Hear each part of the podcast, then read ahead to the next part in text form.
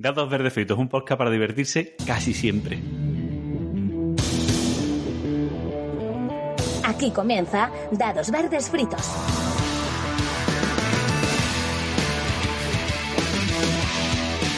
Bienvenidas, bienvenidos y bienvenides a un nuevo Guateque. Mi nombre es Patricia Rodrigo y he vuelto. En algún momento volveremos a coincidir Pablo y yo. Minimi dirá. Hoy especial Guateque, continuamos entrevistando a componentes de DUF para que nos conozcáis un poquito mejor. Y es que en un ataque de egocentrismo vamos a ir haciendo una serie de especiales entrevistándonos a nosotras mismas. Y hablando de conocer, pues hoy vamos a entrevistar a Fran, nuestro presentador de Telenoticias Particular, un currante de lo lúdico de los de verdad. Bienvenido, Fran. ¿Qué tal estos días por tierras sevillanas? ¿Te tocó correr finalmente en el hipódromo? Eh, sudé lo mismo, ¿vale? Hacía tanta calor que sudé lo mismo que si hubiera corrido, yo qué sé, mil vueltas al hipódromo. Joder, no veas. No había aire acondicionado. O sea, unas jornadas en Sevilla a finales de mayo en un espacio sin aire acondicionado. Mal, muy mal, pero que mal. Eso es para gente muy aficionada, ¿eh? hay que tener mucha afición. Para gente muy aficionada y para gente que ha pasado el COVID y ha perdido el olor o algo. O sea, también te lo digo. Eh, bienvenido, Rafa Prescott. ¿Para cuándo verte en unas jornadas después de esto? Igual. A ver, pues a mí si me, si me, lo venden así como me lo vende Fran, pues raro, ¿sabes? yo sé acaso que las jornadas vengan a mí y ya veré yo en qué época.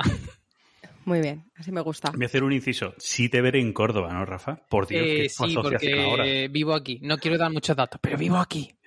Sí, pero aparte que es tu asociación también, ¿no? Ya eres Todavía no, todavía no. Ah, de esos que va a mirar, ¿no? Estoy, ahí, ¿no? Claro, claro, claro. Me voy a hacer miembro, esto lo llevo diciendo meses, pero en algún momento me haré miembro. El caso es que yo creo que Rafa se va a ir a Suecia cuando toque el Festival de Córdoba, con tal de no ir que puede, que puede ser que me toque trabajar y tenga que ir a Suecia. en fin, bienvenida Sol. Seguimos de huelga lúdica indefinida. Seguimos, de momento seguimos. Bienvenido, Jonathan. Hoy vienes cargadito en la majada lúdica, ¿no? Sí, sí, hoy traigo muchas cositas. Ya viene, ya viene a vaciar carteras este señor.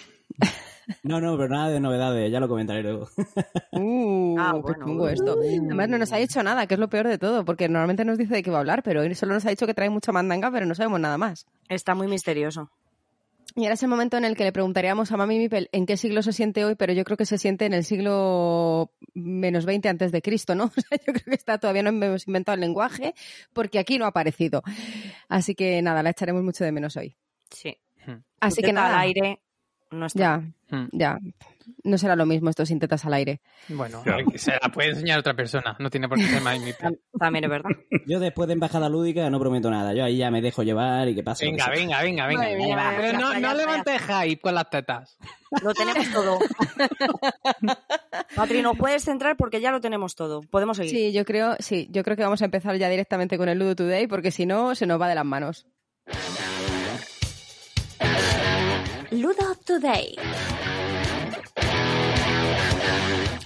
Pues vamos con el repaso quincenal de noticias lúdicas y el mes de junio, que lo tenemos encima, empieza ya a aumentar el número de lanzamientos, bueno, ya que el verano es una época de mayor tiempo libre y socialización. Curioso este dato cuando decimos normalmente que es en los países más fríos donde más juega la gente porque se buscan actividades de interior. Pero claro, no contaban con mi astucia. Bueno, no la mía, la de las editoriales, que sacan juegos de los que normalmente llamamos piscineros. Es decir, ese tipo de juegos que por sus componentes no importa que se mojen jugarlo sobre la playa o sobre el césped de una piscina. Tanto es así que el grupo Asmode ha mandado ya un mailing avisando de juegos de este tipo, incluidos juegos de cartas que se pueden mojar, es decir, waterproof, como el Jungle Speed Beach o el Double Waterproof.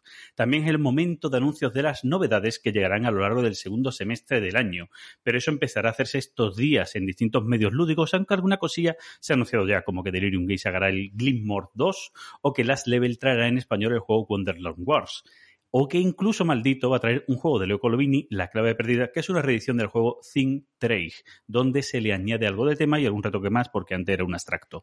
Y a nivel internacional, en una semana se celebra la feria Origin, Origins en Columbus, Ohio, donde se pueden empezar a ver las imágenes de juegos que llegarán a lo largo de este año, principalmente en Essen, haciendo a nivel internacional ese adelanto para los juegos que salen a finales de año, como se están haciendo aquí las editoriales españolas. Así que estad atento para ir metiendo esos euros en la hucha porque va a hacer falta. Bueno, y terminamos felicitando a Sergio Ortiz y a Zacatruz, ya que su juego Paradise ha sido el ganador del premio Ludo Qualitas que se entrega en la feria Jugar por Jugar. Y ahora sí, devolvemos la conexión al estudio central en Villa Caperu. Muchas gracias, Fran.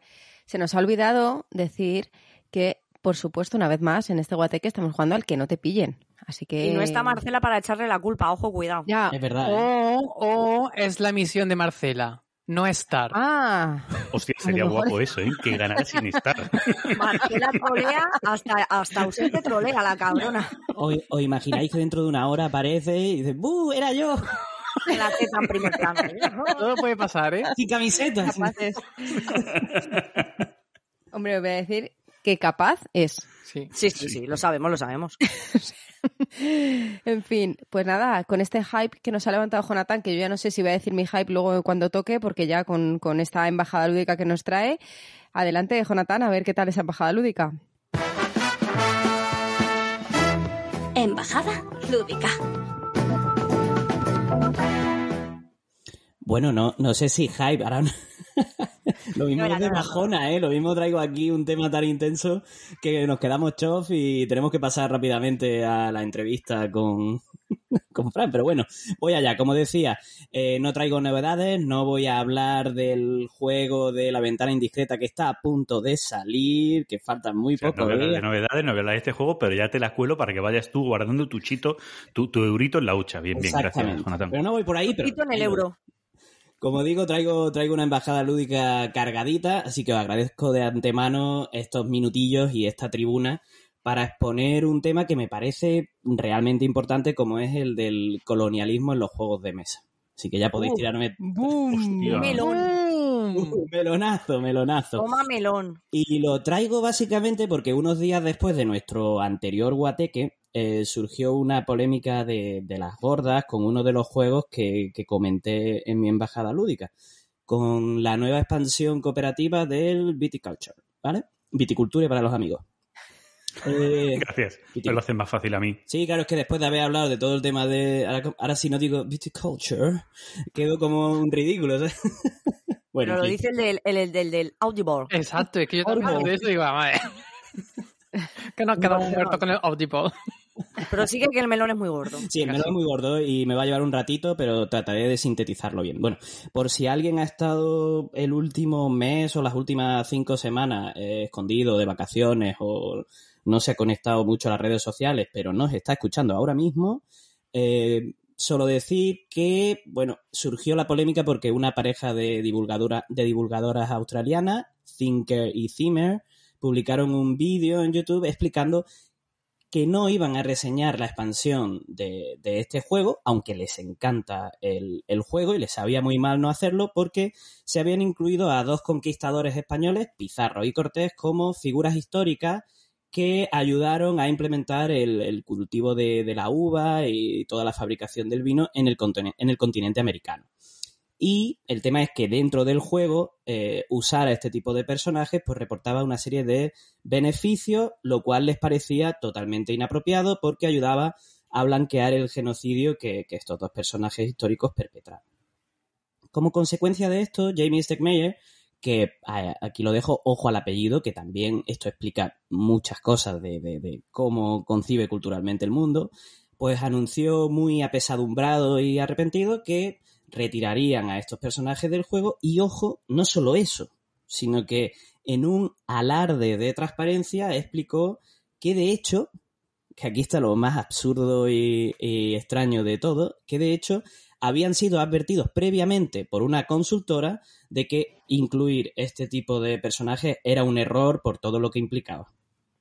Así que, sí, sí, sí, Franco, Es tú más, complementa. llegaron a, llegaron a poner, y creo que estará en el juego, o por lo menos la edición en inglés, la primera edición que llegue, que lleva las cartas estas que tú cuentas por van por fuera y tal, la- la- con el cambio de cartas, un disclaimer sobre que, que es una figura para el juego, o sea, como quitándole importancia un poco al que estuviera en el juego. O sea, que llegaron ellos a ver que ahí había un problema y a intentar corregirlo haciendo un disclaimer, una cosa por el estilo en el un juego. parche extraño, desde luego. Sí, sí. Eh, no, no han sabido muy bien cómo, pero bueno, al menos él ha aprovechado para, para, para recoger cable, pedir disculpas e intentar eh, solucionar esta cagada monumental. A esto, pues hay que añadir que después de un vídeo eh, que, que, que obviamente va sobre uno de los juegos de una de las editoriales más reconocidas, más famosas y que da más que hablar a nivel mundial, pues ha habido todo tipo de, de, de, reacciones, desde gente que ha descubierto por primera vez que Pizarro y Cortés estuvieron ligados a, a toda la industria vitivinícola en Latinoamérica, que gente que también, pues en contra de que se revise la historia, que le parece perfecto que estos personajes estén ahí, si es que históricamente tuvieron ese, ese rol tan importante, gente que no entiende para nada la necesidad de forzar las cosas y de que pintan eh, Cortés y Pizarro en, en, un, en un juego de este tipo, eh, gente que piensa que todo estaba pactado y que era una especie de estrategia de marketing por ambas partes, eh, gente que, que, les ha agradecido sinceramente la, valentía de abrir un melón de este tamaño, porque eh, a la vista está de, el resto de, reacciones, porque ha habido mucha gente que se ha mofado públicamente sobre, sobre las formas en las que se grabó el vídeo, pues es de agradecer evidentemente que se expongan así, eh, porque no todo el mundo tiene, tiene ganas de meterse en estos fregados y sin embargo, pues es un tema que más tarde o más temprano hay que empezar a, a, tratar y a conversar. Eh, voy, ya que han pasado tiempo, una semanita y está la cosa más tranquila, yo sí que voy a comentar algunas cosas eh, sobre el vídeo, aunque mi interés es poner el foco en lo que se queda fuera del vídeo, donde no lo pone el vídeo. Eh, vaya por delante que, que pienso que, que, esta pareja tiene todo el derecho del mundo a realizar un vídeo en los términos que le salga a ella del coño. O sea, y a divulgar y a discutir los temas que también les salgan del coño. O sea, es que en, ese sentido eh, poco hay que añadir. Y yo creo que también eh, todas las personas que, que, integramos este podcast estamos también un poco hasta el coño y hasta los huevos de que las redes se hayan vuelto eh, un espacio muy tóxico en el que todo vale, ¿no? Por conseguir un like o todo vale por conseguir seguidores. Pero eso no quita que desde la calma y con un espíritu constructivo, que es lo que quiero aportar aquí, pues que no podamos comentar estas fricciones y estas zonas grises que surgen, que me parece que es donde está realmente lo, lo rico para, para, hablar. Problemas que le veo al vídeo. Eh, yo creo que el vídeo trata de, de, imponer desde el principio, porque de hecho aparece un mensaje de, de aviso sobre el contenido sensible que trata. Ya me parece que desde el principio intenta crear como un pacto de lectura dentro de todo lo que es la narrativa testimonial y de la posmemoria alrededor del trauma. Entonces, bueno, eh, una de ellas eh, que, eh, expresa en ese mismo vídeo que es de origen venezolano, pues acaba llorando y teniendo un disgusto tremendo, incluso teniendo problemas para hacerse entender, mientras su pareja obviamente trata de, de consolarla y de, de, calmarla porque está visiblemente muy, muy afectado. Publicar un vídeo así, igual que tiene muchas cosas positivas, que es poner libremente, vamos a hablar de este tema y, vamos a hacerlo de manera fresca como, como nos ha apetecido hacerlo, también tiene una serie de, de, problemas, como digo. Yo creo que al convertirlo en un testimonio traumático y personal, crea, como digo, un marco un poco sesgado o de chantaje emocional, que te obliga a comulgar con lo que plantean eh, desde las tripas y desde la solidaridad, porque es innegable que, que, está realmente muy afectada. Lo estuvimos comentando también nosotros en, el, en nuestro grupo de WhatsApp y, y, nos chocó mucho verla, verla así, pero es innegable que lo está pasando mal en el vídeo. Entonces, no solidarizarte, pues te convierte en alguien eh, totalmente insensible. Entonces, yo creo que ahí te coloca en una situación que cuanto menos es incómoda. Otro problema que le veo es que usar el capital simbólico y la legitimidad que nos otorga nuestro, nuestro lugar de enunciación exige también una responsabilidad ética, es decir, desde dónde enfocamos eh, y desde dónde proyectamos nuestra, nuestra mirada y nuestra opinión sobre las cosas. Y yo creo que ahí ella eh, ha jugado a autosubalternizarse y a activar todas esas narrativas del yo, como decía, que, que en los últimos años están explotando hasta la náusea en el medio audiovisual y que convierten una cuestión que tiene una, unas derivas y unas implicaciones históricas y sociopolíticas enormes, lo convierten en un problema personal donde lo único que importa es como ahondar en la experiencia particular que por otro lado es intransferible, es decir, nadie puede negar cómo se está sintiendo esa persona porque solo lo está sintiendo esa persona, ¿no? Pero ahí se entra en unas, en unas dinámicas un poco como de grupos de autoayuda que son es un marco muy gringo, ¿no? Muy, muy, muy gringo eh, y muy blanco.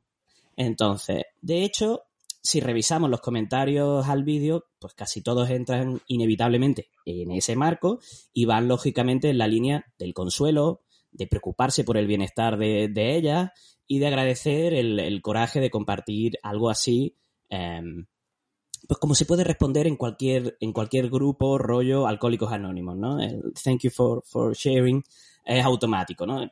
Da igual lo que pensemos sobre lo que ha dicho y dónde nos coloque, gracias por, por comentarlo. ¿eh? Y yo creo que, que, que, lo que ejemplifica a la perfección cómo se ha desvirtuado el punto de, de la crítica que querían hacer el vídeo se, se, resume perfectamente en el comentario de Elizabeth Hargrave cuando dice, lo resume todo así. Yo sé que Twitter eh, o, un comentario en un vídeo tiene, tiene esta cosa de, de que se queda ahí grabada y que al mismo tiempo está como muy descontextualizada. Pero dice directa, literalmente, no incluyáis conquistadores en vuestros juegos porque hacen llorar a la gente. Entonces, eh, sí, pero no. es decir, no hay que incluir a conquistadores no porque hagan llorar a la gente, sino porque es una manera de colaborar con el negacionismo del genocidio, es una manera de blanquearlo y por tanto de justificarlo. Es decir, ahí nos damos cuenta el, el de, cómo el foco se el pone en de la gente es el fin de todo lo demás. Y no podemos obviar todo lo demás, todo el proceso. Esa mujer llora claro, por todo lo que significa no sé, Hernán Cortés en, en, el genocidio, en el colonialismo más duro y más atroz que hubo al principio de, de la época colonial, lógicamente. Eh, y el fin último es el llanto. Exacto, todo es que el proceso por medio es lo que tenemos que analizar, ¿no? Ahí está, ahí está. Es que se queda en la, en la superficialidad de qué mal se ha sentido, qué chungo es este problema, vamos a apoyarla. Sí, obviamente, pero hay mucho más debajo, ¿no? Entonces, repito, eh, esta pareja de, de, de, youtubers tiene todo el derecho del mundo a enfocar el asunto como les parezca más oportuno, igual que creo que los demás, después de que ya esto se, se haya publicado y se haya hablado del, del, tema bastante, pues podemos opinar calmada y críticamente, pues que hay formas más éticas eh, de exponer el conflicto. Eso es mi opinión personal. Entonces, para mí hubiera estado genial que se pusiera el foco en por qué un hombre blanco, con apellido eh, totalmente europeo, germánico, eh, no se le, ¿por qué no se le pasó a este hombre por la mente que hacer algo así no era una buena idea? Es decir, que, eh, ¿por qué no pensó que lo que estaba haciendo implicaba un sesgo absolutamente colonialista y supremacista? Que ahí es donde deberíamos cabrearnos y donde deberíamos poner el foco. En cambio, ha sido una pena que, nos hayamos centrado en las reacciones de gente que se reía por ver cómo reaccionaban ellas ante el asunto o gente, en fin, da igual, se, se divirtió un poco el debate, pero aquí estamos hablando de ello, que, es lo bueno del asunto. ¿no? Y yo creo que, que, a este hombre, que a Jamie Steckmeyer no se le, no se le haya pasado esto por, por, por, la cabeza, que no le hayan surgido las alarmas, habla también del desconocimiento general que, que desde Estados Unidos se tiene sobre la colonización de América previa a su desarrollo como, como nación, ¿no? Como, como actor político. Y, y también habla mucho de cómo ellos imponen su propio marco de discusión colonial hacia el mundo, que se limita al esclavismo de la, de la población afroamericana y se quedan ahí. Es decir, esclavismo mal, obvio, obvio mal, pero les cuesta a nivel mmm, popular tener una conversación que cuestione más a fondo cuáles son las estructuras coloniales que eh, hicieron que, que desgraciadamente eh, sostuvieron el esclavismo en su base, ¿no? O sea, y cómo esas estructuras llegan hasta hoy. En cualquier caso, la parte positiva que yo le veo a, todo esto es que se ha abierto un buen melón. Eh, se está hablando, se está, está, viendo una conversación sobre el asunto de, de la colonialidad y, y, yo creo que estamos empezando a hablarlo con más normalidad. No sé, no sé vosotros cómo lo veis, pero en mi caso, a mí me pasó que durante esos días hablé del tema en varios grupos de, Telegram eh, y la conversación, eh, por suerte, acabó derivando más allá de, del marco concreto de esta polémica, es decir, si conquistadores bien o conquistadores mal, eh, y empezamos a hablar sobre juegos con un enfoque colonialista a raíz de, todo lo que estaba pasando y acabamos hablando de la reimplementación de Mombasa, que como sabéis se llama Sky, Sky Mines, ¿puede ser, Frank? ¿Qué, qué, sí, sí, qué, qué, qué, oportunidad perdida de no llamarlo Moonbase. Moonbase, hostia, qué bueno. Pero O sea, perdidísima, ¿eh? Mm, Oportunidad perdidísima. Bueno, vamos. yo creo que querían, que querían eliminar toda, todo- todos los vínculos, desde luego, con, con el asunto. Hablando sobre este tema, eh, me sorprendió ver que, que muchos, muchos compañeros, gente que ya conozco de estar hablando en esos grupos, justamente justificaban el tema del juego porque no había esclavos. Es decir, todos, varios dijeron, es que no me parece, no me parece especialmente colonialista porque no hay esclavos. Y ahí es como cuando nos damos cuenta de que Estados Unidos impone su marco al resto, al resto del mundo, ¿no? Entonces se pierde que se trata de un juego en el que se premia al que mejor extrae los recursos naturales de otro pueblo, al que saquea eh, la materia prima de un pueblo que, que es claramente subyugado y colonizado, es decir, que, que- que tiene una, una condición de subalternidad, ¿no? Es que esto es Entonces- muy complicado, ¿eh? O sea, porque yo ahora, por ejemplo, pienso en Saqueadores del Mar del Norte, que puede ser a priori un juego muy inocente, pero también va de eso. Sí, pero ¿a quién saquean? No están saqueando a ningún pueblo latinoamericano o a ningún pueblo Bueno, africano. es, una, es, una, es un mundo inventado, sí, es Claro, puede algo ser un trasunto de una realidad, etcétera, etcétera. Claro, el problema son los es referentes inventado. concretos, Que que Mombasa, pues, En algo real. claro, ahí, ahí es donde Claro. está, donde está el tema, ¿no? Entonces, me pasa lo mismo con Mombasa, me pasa lo mismo con Terraforming Mars, ¿vale? Pienso en los pobres marcianos, ¿vale? Que vamos allí a, A tocar los cojones. reformar su planeta, o sea, es decir, Pues mira, si en el futuro descubrimos que hay marcianos eh, y que estamos colonizándolos, pues se convertirán en un sujeto subalternizado con el que tendremos que solidarizarnos y tendremos que problematizar. Pero ahora mismo, situar las cosas en Marte, pues no está tan mal. O sea, pudiendo evitar situarlas en África o en Latinoamérica, pues sí. Entonces, en mi opinión, pues... y, más, y máximo si no es un juego histórico. Porque todavía si estás jugando un juego histórico de algo que pasó y que quiere reflejar la historia, vale, pero cuando no es un juego histórico, sino que han puesto el tema como una excusa, Sí, pues mal.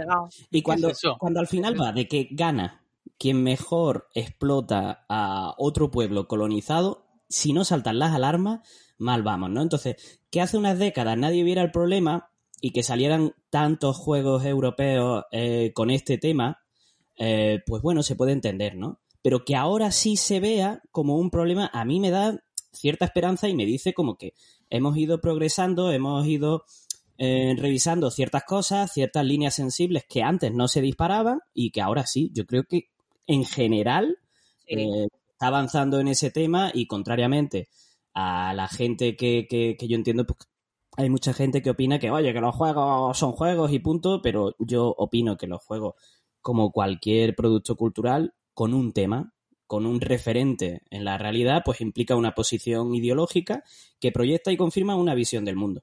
Entonces, Yo, curiosamente, hace unos días eh, estuve hablando de, mm, de la asignatura de historia, de cómo a mí me dieron historia y está claro que, lógicamente, la historia, dependiendo de donde te la, donde te la den, igual que las noticias, no te las van a dar igual en un canal que en otro y que todos estamos influenciados por cómo eh, y dónde se ha vivido el evento que sea, pero yo creo que ahora ya mm, deberíamos de ser capaces de dar una asignatura de historia bastante imparcial y simplemente contando hechos, sobre todo en sucesos que han pasado ya muchos siglos que han ocurrido, que ya tenemos todas las versiones, que tenemos toda la visión mucho más amplia, ¿no? No desde el núcleo de lo que pasó ni desde un momento en caliente de porque esto ha ocurrido hace dos días. Y es que yo, si pienso en la historia que se me ha dado como asignatura, es una basura.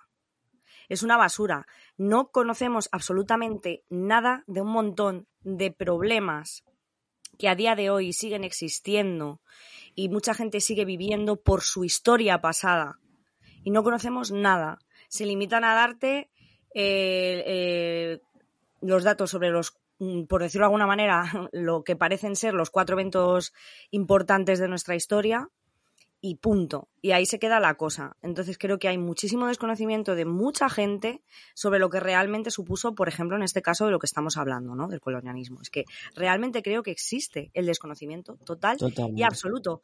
Porque aquí te cuentan que, eh, ojo, Colón descubrió las Américas y todos aplaudimos. Bueno, que seguir hablando Porque de ese señor llegó- descubrimiento. Ese señor llegó hasta allí.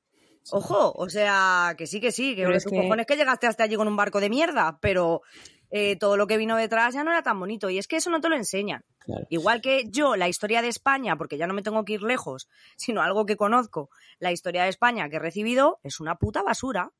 Es Correcto. una basura. La que Eso yo, sí, ¿eh? Porque además se centra mucho en. Es que no llegas a la historia reciente de España, porque te quedas en Mesopotamia Nada. prácticamente. O sea, Es que, es que Mesopotamia te de puta madre. Pero ya. España, Mesopotamia, claro. vale. se te ponen a contar los godos, que hubo 800 miles de reyes godos y visigodos, que sí, que yo no digo que no, los, que no menciones, ¿no? Que no pases por las, por las etapas que tuvo el país, tal. Pero cojones, que cuando llegamos a lo interesante, como aquel que dice, a tomar por culo la bicicleta, silencio. ¿Por qué? ¿Por qué? Y así con todo. Yo no tengo ni puta idea, y a lo mejor ahí eh, Jona podría incluso informarse y tener una visión muy real de la historia negra que se da, por ejemplo, en Estados Unidos. Pero seguramente sea una puta bazofia también. Con mucho silencio.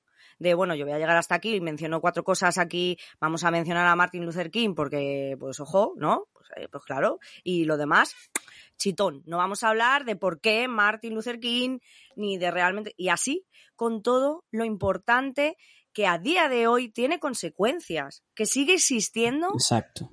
O sea, joder, es que es muy importante. Es que, es que este es realmente el tema. Es decir, la colonización no se acaba eh, cuando la potencia colonizadora abandona el territorio. Hay una serie de estructuras sociales, eh, culturales, identitarias que se quedan ahí, que se siguen replicando. Y, y eso llega hasta hoy. Es decir, eh, la, la herida colonial sigue supurando. eh, porque, porque está abierta, porque no está, no está solucionada, ¿no? Y, y yo creo que eso le estaba dando en la clave en que en, en cómo se enseña la historia falta muchísima pedagogía descolonial y un análisis crítico eh, colectivo, porque la falta de eso es justamente lo que nos ha llevado a esta amnesia colectiva y a resucitar a la extrema derecha, porque es que al final hay temas que, se convierten en tabúes y en, vacíos tan grandes, tan sensibles, que como son polémicos, no se trata. Pero con esto termino y os dejo el turno de palabra para que os metáis en el, en el tema. Em, volviendo al, al- al ejemplo de, Mombasa y Sky Mines, que, que haya habido ese cambio, eh, a mí ya me dice que hay ciertas culturas, ya no digo a nivel de Estado, porque los Estados tienen su agenda política y cultural, pero que a nivel de sociedad se está empezando a adquirir cierta responsabilidad, cierta perspectiva histórica de, cuál es la corresponsabilidad desde, Europa, desde Estados Unidos, hacia otros territorios históricamente colonizados. Yo con eso ya veo ahí como cierta, cierta esperanza que hay margen de acción, hay margen para seguir hablando sobre el tema en un espacio eh, positivo y productivo. Yo, hay una, cosa, lo que estáis hablando ahora de la historia, que, que además suele ser recurrente cuando se tocan estos temas, siempre viene alguien que te dice, es que no hay que hacer revisionismo histórico. Y yo siempre respondo, bueno, revisionismo histórico, ¿a qué te refieres? Porque tú me estás hablando de una historia que te ha contado alguien que seguramente es del siglo XVIII como muy tarde o del siglo XIX-XX y es la historia que tú conoces, no es la historia del siglo XV, que es la que te está contando. Te la están contando desde el punto de vista, desde el revisionismo histórico de siglos posteriores. Entonces, ¿tiene que ser ese siglo en el que se cuenta la historia tal como es o puede ser ahora, con más datos, con otra eh, forma de ver la, la vida, la historia y demás? ¿O tiene que ser en el siglo XVIII donde el el colonialismo estaba presente todavía? Entonces, eso es un detalle súper importante, que la gente piensa que, que la historia es la que se estudió en un momento y ya no puede cambiar. No, perdona, es que en ese momento te la querían contar así porque convenía, porque se veía bien, porque en ese momento, yo qué sé, Inglaterra seguía recibiendo a través de la Commonwealth mucho dinero por todas sus colonias, yo qué sé. Pero ahora se puede ver de otra manera distinta. Sí, bueno, ¿qué- yo no, no quería decir que, como estáis hablando también de la historia, el currículo oficial eh, de, de educación primaria sigue hablando de descubrimiento de América, ¿eh? Es que a día de hoy. Es tan problemático. Hablo de currículo, hablo de currículo oficial. Como ahora mismo no estoy en activo, ya lo sabéis que estoy un poco y ha entrado ley educativa nueva. El nuevo, tengo que reconocer que a día de hoy todavía no lo he leído, me tocará estudiar este verano para implantarlo el año que viene, pero hasta el currículo que hemos tenido hasta ahora, el currículo oficial de educación primaria, habla de descubrimiento de América. Aquí hay que decir que Cuelva, que como sabéis es, es la cuna de Colón y, y de lo que se ha solido llamar el descubrimiento, ya desde hace unos años, desde el que fue el 525 aniversario de ese momento, ya lo han cambiado la terminología y se ha llamado el encuentro entre dos mundos, que me parece bastante más correcto. ¿Vale? Aunque luego pasarán cosas malas, pero por lo menos ya que se vea como un encuentro, como decir, no he descubierto algo, estaban allí y nos hemos encontrado, me parece muchísimo más correcto. Eh, igualmente tiene sus problemas, ¿eh? Todo. Los encuentros. Pero, o sea, ya es más correcto que eso. Pero que realmente, eh, aunque fue a través de, de- de un genocidio im- impuesto y en, en una cuestión totalmente vertical, sí que hubo una parte de encuentro y donde hay una parte en la que las culturas se, se, se hibridizan, se, se transculturan y se influencian. Y eso también se tiene que analizar, pero sin obviar eh, cuál es el marco en el que se dio. Claro. Y es que además, esto que, eh, o sea, a, eh, a mí me parece que eh, la gente que, voy a decir protestamos porque es obvio que yo estoy en una posición muy privilegiada, ¿vale? Aunque es verdad que considero que no me quejo de ello, pero me voy a incluir, porque seguramente alguna vez meta alguna gamba sin darme cuenta. Pero los que protestan cuando eh, un colectivo en concreto, sea el que sea, mm, habla sobre, sobre que sufre todavía rechazo o sobre que sufre abusos o sobre son se, se quejan los que no tienen ni puta idea. O sea, es que te estás quejando desde tu posición privilegiada y sin conocer en absoluto la historia que ha vivido la gente negra o que ha vivido la gente que sufrió el colonialismo. O sea, es que te estás quejando sin tener ni puta idea. Claro, tú solamente te quejas de, joder, es que siempre es protestar por algo. Igual que las mujeres siempre nos quejamos de algo, siempre. Siempre se queja toda la persona que está de- en una posición privilegiada y que no tiene ni zorra idea de lo que está hablando y de por qué lugares y facetas y sucesos terribles ha tenido que pasar el colectivo que está protestando o que está reclamando un cambio. Y esto ocurrirá seguramente con la gente que ha protestado por, eh, por cuando se ha dicho, oye, a mí esto en este juego no me gusta, pues ya está el cuñadismo a tope de, bueno, es que esto es un juego, bueno, es que a todo le sacamos punta, bueno, es que, bueno, es que, claro, porque a ti no te toca, chaval. El día de mañana si tocan algo que a ti te duele en el putito alma, sea el tema que sea, entonces mm, todo querrás que todo el mundo te abrace, que todo el mundo te apoye, que todo el mundo ponga la voz en grito porque están tratando un tema muy doloroso. Entonces es que deberíamos eh, conocer y empatizar Exacto. cuando alguien se queja o sufre, le duele algo, ojo, infórmate. Antes, antes de decir menuda puta chorrada, que esto es que es muy fácil, pues vaya chorrada. Bueno, chico, eh, infórmate a ver de dónde viene esa eso que para ti es una chorrada. Porque a lo mejor si tú hubieras vivido eso, se te caían los pelos del puto sombrajo, en vez de decir qué chorrada.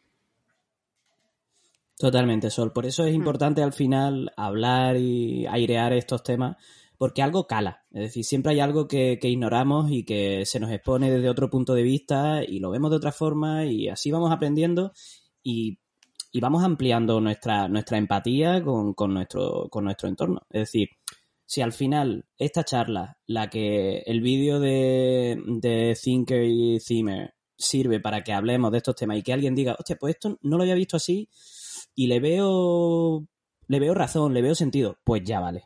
O sea, ya tiene sentido hacerlo. Por eso Claro. parece una cosa muy simple, pero, pero al final es muy político eh, usar nuestro tiempo y nuestro espacio para, de- para decir, vamos a hablar de, de esto. En nuestro grupo de amigos, en nuestra casa, eh, donde sea. O sea, cuanto Y más lo naturalicemos, mejor. y con responsabilidad, Sí, porque sí. también es cierto que todos sabemos que vivimos un tiempo en el que todo el mundo tiene un micro, que está genial, es maravilloso y es, es una cosa que, joder, me parece de la hostia que todo el mundo pueda expresarse, pero a veces se le olvida a mucha gente, y a lo mejor yo soy la primera, ¿eh? Eh, que está llegando a, no está llegando solo a su círculo de los cuatro amigos con los que se sienta al sofá, está llegando a muchísimo público y a veces es peligroso, o sea, hay que ser responsable y, joder, siempre dejar claro que, que hay que tener conocimiento de lo que se está hablando, informarse y, y no directamente llegar y hacer un juicio de, de valor sin, sin nada más que, pues ya está. pues Exacto, porque- hay que darle un par de vueltas al asunto pues, porque también podemos caer en, en la prescripción de, oye, tú revísate, oye, aquí el colectivo que se ha quejado de esto, que se revise, que se mire esto. Bueno, vamos a calmarnos, Con calma. eh, sí. vamos a calmarnos con, con- con decirle a la gente eh, cómo tiene que revisar y vamos a tener un, vamos a colaborar para crear un espacio abierto donde no se tensione la gente por preguntar, porque a veces es como, yo esto no lo entiendo. ¿Por qué esto es racista? ¿Por qué esto es colonialista? Bueno, A lo mejor un día no te apetece a ti convertirte en, mira, no voy a educarte, no voy a civilizarte, esto lo tienes que hacer tú en tu tiempo libre. Pero a lo mejor en otro momento dices, pues mira, vamos a hablar del tema, porque esta persona lo está proponiendo de manera sincera y hay espacios para aprender, pero siempre desde la calma, desde el sosiego y no desde, desde el estrés y el zasca de, de las redes sociales. Y por supuesto, luego también depende de cómo te pregunte la gente, porque hay Ah, gente no, que sí, te está supuesto. preguntando efectivamente desde, por favor, explícamelo, porque mm, necesito, quiero entender. Y luego está el que pregunta desde. Sí, pues, el desde la de- chulería, el graciosillo, está claro, está claro. Empatía también, a Sí. la hora de, de eso, empatía. Punto. Y luego quería comentar una cosa, de, por, por lo que hemos hablado, ¿no? De, de la manera en, en la que está hecho el vídeo que, que subieron. Que claro, yo, esto, esto es una cosa horrorosa que es opinar desde lo que a mí me sale del bolo y sin tener ni puta idea, pero me imagino también, y esto ya hablo de las, de- de- desde experiencia propia por algún vídeo que he subido alguna vez, cuando he sufrido a lo mejor un ataque eh, gordófobo o algo que me ha afectado a mí personalmente, eh, que a lo mejor está subido hecho un poco en caliente, ¿no? Desde un momento Desde doloroso y muy y no eres consciente de lo que tú dices, de que con el vídeo lo que vas a conseguir es que esto caiga en, en el lastimismo y en el ay, ay, ea, ea, ea, ea, Y poner el y se foco está ti. perdiendo y se está perdiendo exactamente el mensaje que tú realmente querías dar. Y eso a veces, pues no lo piensas. Yo he subido algún vídeo alguna vez cagándome en San Papurcio y alguna vez llorando porque me ha pillado ya, me ha dolido mucho. Y a lo mejor he provocado el efecto contrario sin saberlo de lo que quería, eh, que era del que quería Transmitir. transmitir efectivamente, porque estaba intentando compartir un momento doloroso y que no he sabido manejar en el instante en el que, en el que lo he hecho. O sea que Creo que otra la vez, clave. como Creo. acabas de decir tú, eh, pero que es algo muy difícil en el ser humano porque al final somos seres eh, emocionales, la calma. Cálmate y después desde la calma envía ese mensaje. Creo que has dado la clave. Por eso cuando saltó la polémica eh, dos días después dije, casi mejor. Ya tratamos esto cuando que estén las aguas más calmadas y cuando haya un poquito de, de más perspectiva. Que no quiere decir que no se ponga, no se pueda poner el punto crítico sobre eso, pero hay que ir un poquito más allá. Yo todavía no entiendo cómo se le pasa la mano tanto a este hombre, porque la cagada es monumental. Y a mí realmente lo que me sorprendió es que es un tipo que realmente, al menos lo que proyecta es cierta sensibilidad progresista como vimos, por ejemplo, con, con todos los cambios que hizo en Libertalia. Entonces, en fin, todavía no me explicó ciertas cosas, pero, pero aquí estamos para darle caña. Un aunque mal no me escuche. Ahora que Ah. él, es, que él es de aquí de San Luis, más de una vez me lo he encontrado. Si tengo un rato, un día lo invito a una tortilla papas y le digo, "Para acá, baby. Graba eso, por favor. vente para acá que vamos a hablar tú y yo tranquilamente. Oye, eh, no sé si queréis agregar algo más al, al tema. Yo he rajado muchísimo, Rafa Creo- no ha dicho Ha nada. quedado genial tu aporte. Bueno, No, yo, yo simplemente quiero decir, eh, porque a ver, ya no solo la visión que, o el error que este hombre ha cometido, sino la, la de gente que hay que lo defiende. Y que lo defiende como que es una, una, una parte de la historia y que si ahora vamos a censurar la historia, o la historia o a censurar a los autores de juegos que no pueden tener su contenido creativo y vamos a censurar su creatividad. A ver, y, y vuelvo un poco a lo que decía Fran, no es un juego histórico, no es un juego que esté tratando sobre la vida de Hernán Cortés. Si Ahí quieres está. hacer un juego sobre la vida de Hernán Cortés, estupendo, o sea, Hernán Cortés tendrá que estar en el juego. Estás haciendo un juego sobre hacer vino. Te da igual que sea Hernán Cortés, que sea otra persona que no, eh, que no hiera la sensibilidad de nadie. Entonces, ¿qué necesidad hay de poner a alguien que puede crear polémica cuando no es relevante para el juego? Simplemente. Siguiendo con ese hilo, Rafa, es que justamente luego encontraron a una empresaria chilena, una mujer, que resulta que había sido un personaje importantísimo en la modernización, en la ¡Qué implantación. casualidad! ¡Qué ¡Qué casualidad! que había una mujer por ahí y nadie se acordaba de ella! Vaya. Es que de verdad, ¿eh? pasa? Pasa, ¿eh? Esto no pasa. Qué novedad. En fin, bueno, oye, muchas gracias por, por eh, compartir vuestras opiniones y vuestras perspectivas. Aquí queda la embajada lúdica, que se note que en dados verdes fritos siempre ponemos los dados a la brasa y bien calentitos. Está claro. ¡Bum! Pues, madre mía, ahora... yo creo que cortamos aquí, grabamos Yo ahora creo que otro ya, programa, ¿no? ya otro... Sí, sí, vamos. A mí me lo habéis dejado bien, ¿vale? Para que sea divertida la entrevista, cabrones. Venga, sube ¿Sabes? esto, sube esto, Fran, por Dios. Sube esto, venga, dale. Sacaos una tetanda. He tenido una vida muy triste desde niño. No, de verdad, muchas gracias, Jonathan, porque es verdad que siempre intentamos hacer que el, que el podcast sea divertido, pero creo que si hay otra, otra cosa que nos caracteriza es que nos mojamos y nos mojamos, Exacto. nos metemos en todos los charcos y es que a veces en la vida también es importante meterse en los charcos. Claro. Así reflexionar. que, así que gracias. Y ahora sí, venga, vamos con el tema de hoy, ¿vale? Que no es otro que conocer un poquito mejor al mocatriz del mundo lúdico. Cantante. ¿Qué es eso? ¿Qué es mocatriz? Pero, Por favor, Por- favor. calor. No. Ay, Modelo, por cantante favor. y actriz. Ahora sí, Mocatriz. cortamos el podcast y empezamos de nuevo. Sí, por Por favor. favor, Pero ¿no en conoces plan. esa palabra? Ojete calor, ¿no conoces ojete calor? Sí, pero te- ahí, o sea, pum, ya está. Bueno, pues ya tienes tarea para luego, ¿eh? Que tiene canción, Vale. esto tiene canción. Busca Claro, mocatriz. mocatriz. Mocatriz, modelo, cantante y actriz.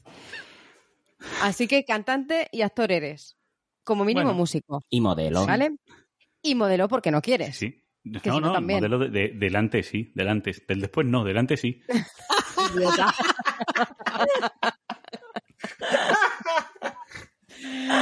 En fin.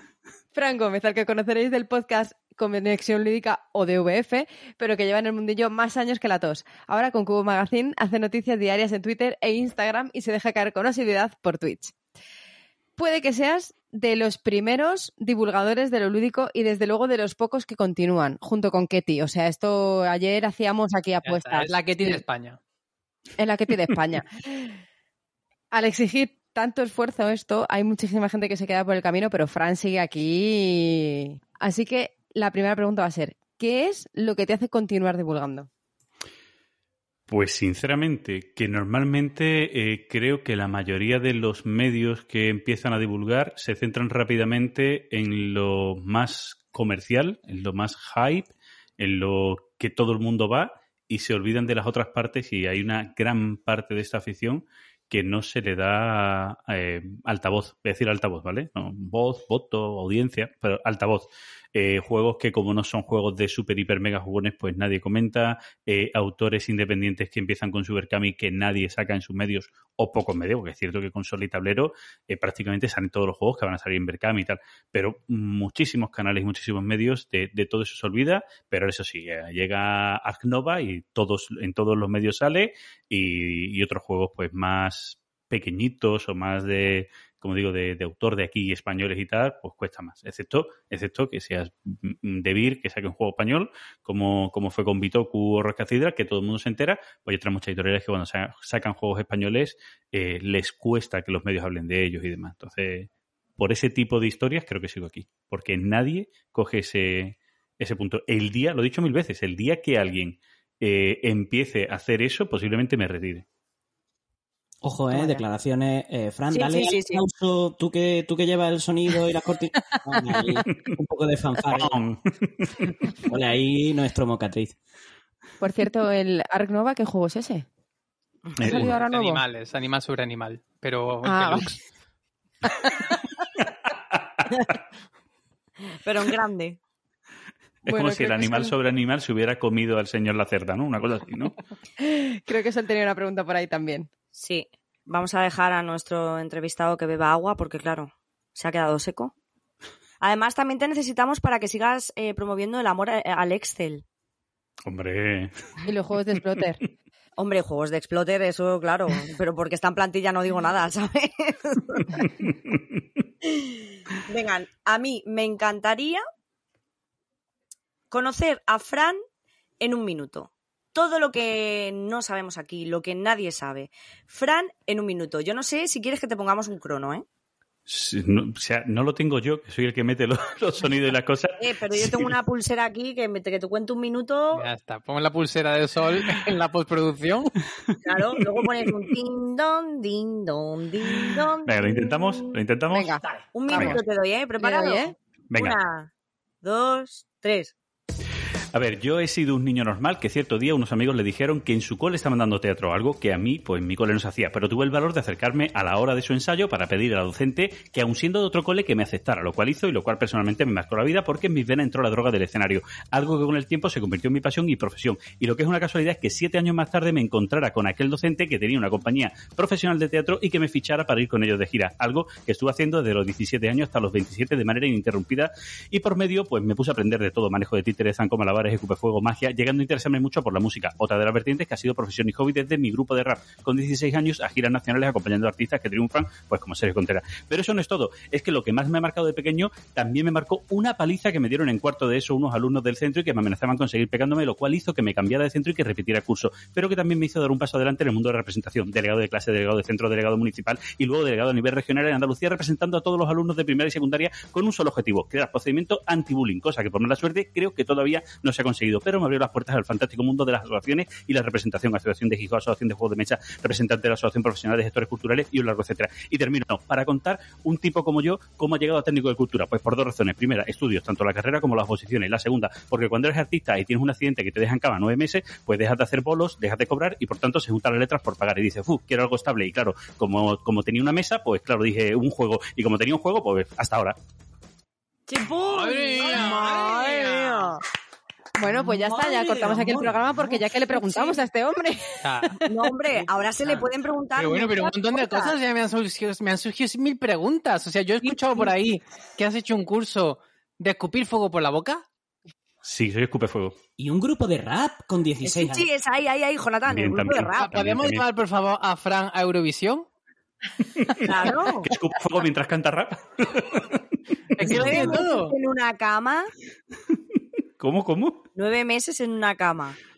Eh, sí, sí, mira, eh, fue curioso porque tuve un accidente cargando uno de los flykey, de los racks estos grandes de músico, tuve un accidente que tuve una desviación de rótula, que como estaba en ese punto que no había roto menisco, etcétera, etcétera, me dijeron, vamos a intentar hacértelo con rehabilitación. Entonces eso suponía unos meses de parón. Pero además, yendo a una resonancia con muletas, me atropelló un coche que me pasó por encima de la otra pierna, lo Venga cual ya. me jodió bastante. Sí, sí, tal cual, ¿vale? O sea, es, es así, tal cual. Lo cual me jodió bastante más y me hizo estar más tiempo de recuperación en cama. En ese momento yo siempre, o sea, a la vez que hacía carrera artística seguía haciendo estudios y demás, ya, ya era eh, técnico profesional de animación sociocultural, etcétera, y habías hecho las prácticas en el Ayuntamiento de Huelva en el área de juventud. Y casualmente, en esos meses de cama, eh, me avisaron los compañeros con los que yo hice las prácticas del ayuntamiento que salían unas plazas, que salieron, que se habían publicado en el boletín oficial de la provincia, unas plazas de dinamizadoras culturales, a las cuales me presenté porque tenía tiempo, por lo que sea, estaba en casa aburrido, me presenté y, y aprobé y de ahí hasta ahora. Madre mía, eh, bueno, y ahora sabes lo que toca, ¿no? ¿Qué toca? Rapear. Hombre, no. Mientras echa fuego por la boca. El A mí lo del fuego me la suda, yo quiero oírle Joder, rapear. tía, pues yo eso quiero verlo. Yo solo quiero que el siguiente, no Cubo Magazine, ¿cómo se dice? El, de- el, de- Eh, no sé. el del Ludo Today, Ese. El Ludo Today, sí. que lo hagan rapeando. Tiene que Hostia, rimar. tío. Eso está Grande. Muy bien. Tío, mira, o sea, voy a contar una anécdota que es de, de rapeo. Eh, los chicos de, no voy a decir el nombre bien de la editorial, eh, los que habían sacado el juego este de flechitas que se mueven y tal, que ahora estaban sacando unos juegos de hexágonos, eh, Little, Little Thing Houseboat. House o algo así. Little House. Little House, eso, Little House, sacaron un juego de, de frases, de rimar frases, no sé cómo se llama ahora mismo el juego, Es de rapeo, es más, tengo por ahí el proto que me lo enviaron a Sí, casa. yo tengo el proto también. Ay, Claro, no le hice una entrevista y claro, es un juego de inventar rimas, ¿vale? Eh, uno de ellos al parecer era muy bueno y o sea, en mi canal les di una paliza porque siempre he sido bueno improvisando, o sea, estuvo yo. divertido. Cabrón. También está ese, ¿no? Ese, ese, Ajá, ajá. ese jueguecito que creo que Patri lo comentó un día, ¿no? ¿El qué? Este chiquitito japonés, Hey Yo. Espérate que Ah, Hey Ah, Yo, Hey sí. Sí, Ese ritmo, que- ¿no? Verdaderamente, ¿no? Si no recuerdo mal, ¿no? Sí, no, lo- no lo he llegado a probar, ¿eh? He visto varios vídeos, pero no lo he llegado a probar. Mm, Ujú. sí, Pues sí. ese tiene que Bueno, llegar, yo ahora mismo de rapear no me voy a poner a improvisar y eso, pero si buscáis, si buscáis en internet el nombre de mi grupo, que era Aedos, y hay una canción que se llama No llores mujer, eh, pues podéis encontrarlo, ¿vale? vosotros y todos los, los oyentes. Aquí todos buscando ahora. No, no, no, a que todos, claro, todos aquí, apuntando para que nos pausa. Ojo, Ahora, ahora va a haber un silencio aquí. ojo que Porque, todavía claro, hacemos un todo el mundo- change.org para revivir el grupo y Claro, lo claro. hacemos, ¿eh? Ojo. Pero, ¿y cómo Hombre. se escribe? ¿Cómo se escribe, Fran? Aedos como tal. Sí, sí, como tal. De volar. Aedos. Como de dos. volar. A-E-D-O-S. Porque estaba entendiendo aeros. Ah. Pues es AED2. Sí, sí. Los. Aedos son eh, unos personajes de la em, Grecia antigua que eh, recitaban eh, cosas sobre un sobre un, un- ¿cómo era? sobre un ritmo, por decirlo de una manera, sobre un compás rítmico. ¿vale? Entonces, o sea, rap y Aedos era como, o sea, estaba ahí. No entiendo por qué no hay más grupos de rap con ese nombre, ¿sabes? Es que la definición está ahí. Pero bueno, Madre mía, pues ya está, yo ya no sé qué más vamos a preguntar. Joder, está complicado, ¿eh? aquí hay más Ya, cosas. Qué Venga, maravilla, ha sido maravilloso esto. ¿eh? Estamos como sublimados por, por, por tanta inquietud creativa, por... es que es demasiado. Venga, Sí, yo tengo una sí, pregunta. A ver, Venga. Venga. Venga. Has dicho que, claro, tenías tu faceta artística, después opositaste y te metiste en el ayuntamiento a ser gestor cultural. Bueno, Vale, así empecé, que- empecé como dinamizador juvenil, verdaderamente, porque Ujú. la plaza salió por juventud. Pero luego con los años pedí el traslado a cultura. Vale. Entonces, supongo que toda esa llama bohemia, esa, ese artisteo que tú tienes dentro, se estará un poco más calmado, estará ahí en reposo. ¿Cómo era el Fran aquel de las giras? De. Uf, verdaderamente es, es el mismo, aunque parezca mentira. Porque, ¿Cuánto pelo había? eh, ¿eh? ¿Cuánto pelo había en aquella melena hippie? Hostia, pues mira, yo tenía el pelo eh, largo por la cintura, luego me hice rastas, o sea, pelazo, o sea, más pelazo. O sea, las chicas de la compañía tenían envidia de mi pelo, pues tenía un pelo eh, lacio, pero súper lacio, súper bien, nunca se me enredaba, súper brillante, un pelo precioso, la verdad. Qué Y nostalgia. bueno, pues para que tú veas, no te lo crees, ¿a que no? Pues sí, ha habido pelo antes. Todo el mundo antes, antes de ser pelo. calvo, todo el mundo ha tenido pelo antes, ¿vale? Eh, bueno, no sé, también, a lo mejor alguien nace con una enfermedad y me estoy ahora mismo riendo de él sin querer, pero en general normalmente los calvos antes hemos tenido pelo. Eh, verdaderamente sí muy similar, porque eh, siempre he sido una persona muy responsable hasta el punto de que normalmente cuando íbamos de gira yo era el encargado de todo. ¿Vale? El que coordinaba los viajes, el que, el que cuando íbamos, por ejemplo, con Consejo Contreras, íbamos en un autobús, un grupo de 20 personas, que éramos 20 amigos, todos muy jóvenes, todos muy amigos, y eso creaba muchas fricciones, por la confianza que da asco y estas cosas. La compañía lo primero que hizo fue darse cuenta de que yo era un perfil más esto, y dice, Frank, te vamos a hacer road manager del grupo, tú vas a ir controlando siempre al grupo, eres el que vas haciendo las cosas, eh, intentando que lleguemos a sus horas a los sitios y tal. Y así era yo, pero además sí súper estricto de decir, oye, a las 12 estamos en el autobús, a las 12 y 5 si no está alguien, me voy. Y de irme a lo mejor a estar en Málaga actuando y no a Almería y que se quedara atrás uno de los bailarines y que me y digo, ¿qué hago? Digo, pues tú sabrás, si quieres cobrar el bolo de esta noche, píllate un taxi, búsqueda autobuses, ¿vale? Tienes hasta las 9 de la noche para llegar, tú allá. Y llegaban y aprendían. Bueno, compas, cuidado con llegar algún día tarde al día de grabación, ¿eh? Que la lía. Yo estoy ya, estoy giña. No, hombre, es que si llevas a un grupo de mucha gente muy joven que cuando acaba un concierto se quieren ir de fiestas, que yo lo entiendo, yo digo, oye, podéis hacer lo que os dé la gana, pero si al día siguiente a las 11 de la mañana tenemos que montarnos todos en el mismo autobús para irnos al siguiente sitio donde tengamos vuelo, a las 11 de la mañana todo el mundo tiene que estar en el autobús, ya te duermes en el autobús si quieres. Es tu responsabilidad. Tú tienes la libertad de hacer lo que quieras, pero tienes una responsabilidad que cumplir. Si no sabes cumplir con tu responsabilidad, tú tendrás un problema, no yo. Yo me voy a ir. Eres tú el que no te vas. Hola, hola, hola, hola. Madre mía, chaval. Era un viejo joven, era un viejo joven, ¿eh? Sí, sí, sí. Ahí con siempre, 16 siempre. años poniendo a la gente en su sitio. Siempre. Yo, vamos, lo estoy viendo de, de, de, de- de Dom de una manera, las 50 sombras de Fran. Hostia puta, ¿eh? Cuidado, ojo, cuidado. Bueno, os voy a dejar ahí reposando esas dudas que tenéis y vamos a dar paso al test. Venga. ¿Vale? Luego Uy, seguimos, venga. ¿os parece? Vamos al lío. Venga, al lío. Juego al que nunca dices que no. Antiquity. Mecánica favorita. Es un exploter, o sea, vamos a ver, un exploter es un Excel, venga, ah, por Claro. Dios. Estaba escrito el. Exploter en el, en el test este, ya verás. Mecánica favorita. Los juegos de Eh, exploter. eh, Pick and Deliver. Pick and deliver. ¿Mm? Sin arte no puedo jugarte. No, o sea, no me importa si las mecánicas son muy buenas. Ahora, un juego regular con mal arte es como fuera. Pero si las mecánicas son muy buenas, ahí estoy. Esta pregunta no había que habérsela hecho, ¿eh? Porque No, era evidente. te No, estaba claro. Perdón, Patri, perdón. Juego que quisieras que te gustara. Pues mira, quisiera que me gustara Terraforming más por entender a la gente, pero es que no, es que por mucho intento que he hecho, no. Los fallos me pueden, los fallos de producción de ese juego me pueden. ¿Y a, y a qué no jugarías ni muerto?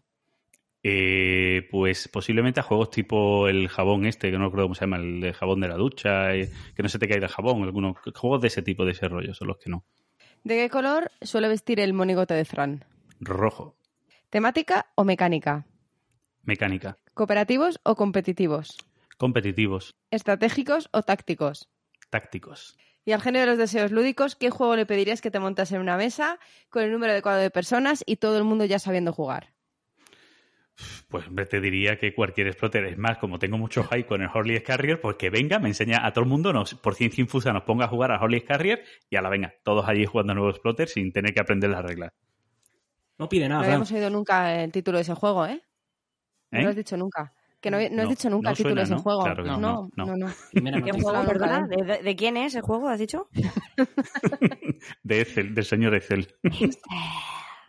Es que estaría guay que te metiesen las reglas así como en Matrix, ¿verdad? Ah, que, hostia, sería Joder, genial, ¿eh? Genial, tío.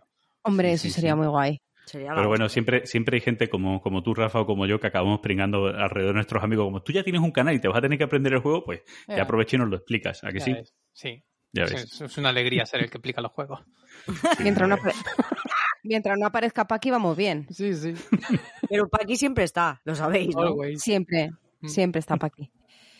Pues nada, seguimos, seguimos con la entrevista. Rafa, tenías también una pregunta. Sí, sí, sí. A ver, porque Fran nos machaca un poco, ahora que nadie nos escucha, con las diferencias de términos. ¿Cómo va esa cruzada que tienes tú por intentar que la, de- la gente deje de usar el término eh, exclusiva cuando realmente quieren decir primicia? Explícanos la diferencia. Bueno, la diferencia es fácil, ¿vale? O sea, tú te imaginas que Maldito Games va a, yo que sé, a Análisis Parálisis a anunciar un juego allí y dice, lo anuncio aquí y que nadie más, ningún medio más, nadie puede hablar de este juego. Que es lo que sería una exclusiva. Solo Análisis Parálisis puede hablar de juego. ¿Tú te crees que una editorial quiere eso? No, una editorial quiere, en todo caso, ir allí y en primicia, el primer sitio donde se comenta, sea en Análisis Parálisis pero no que sea el único que pueda hablar del juego. Esa es la diferencia. Entonces, dudo mucho que haya una editorial que sea tan estúpida de eh, Bueno. decir voy a darle una exclusiva a este canal que solo hable él. ¿Vale? Sería muy estúpido por su parte. Pero oye, quién sabe. De todas maneras, como es un término mal usado no solo en nuestro mundo, sino que también se utiliza mal en muchas otras cosas, en informática, en, en- muchos otros mundos donde se da información o noticias, se utiliza mal el término. Pero aún así creo que vamos poco a poco ganando. Y hay sitios donde las editoriales van y le dicen, ay, ¿tienes alguna exclusiva? Y dice, bueno, sí, te puedo dar alguna primicia. Ellos mismos le corrigen sin darle la corrección, pero ellos, ya la editorial utiliza la palabra primicia, porque ya poco a poco se están dando cuenta que si dice exclusiva va a sonar como raro. O sea, que estás ahí tú influenciando. Sí. Sí. Mando correos, amenazas Ay. de muerte, sí, sí. Yo aquí veo, yo aquí veo un poquito de talk.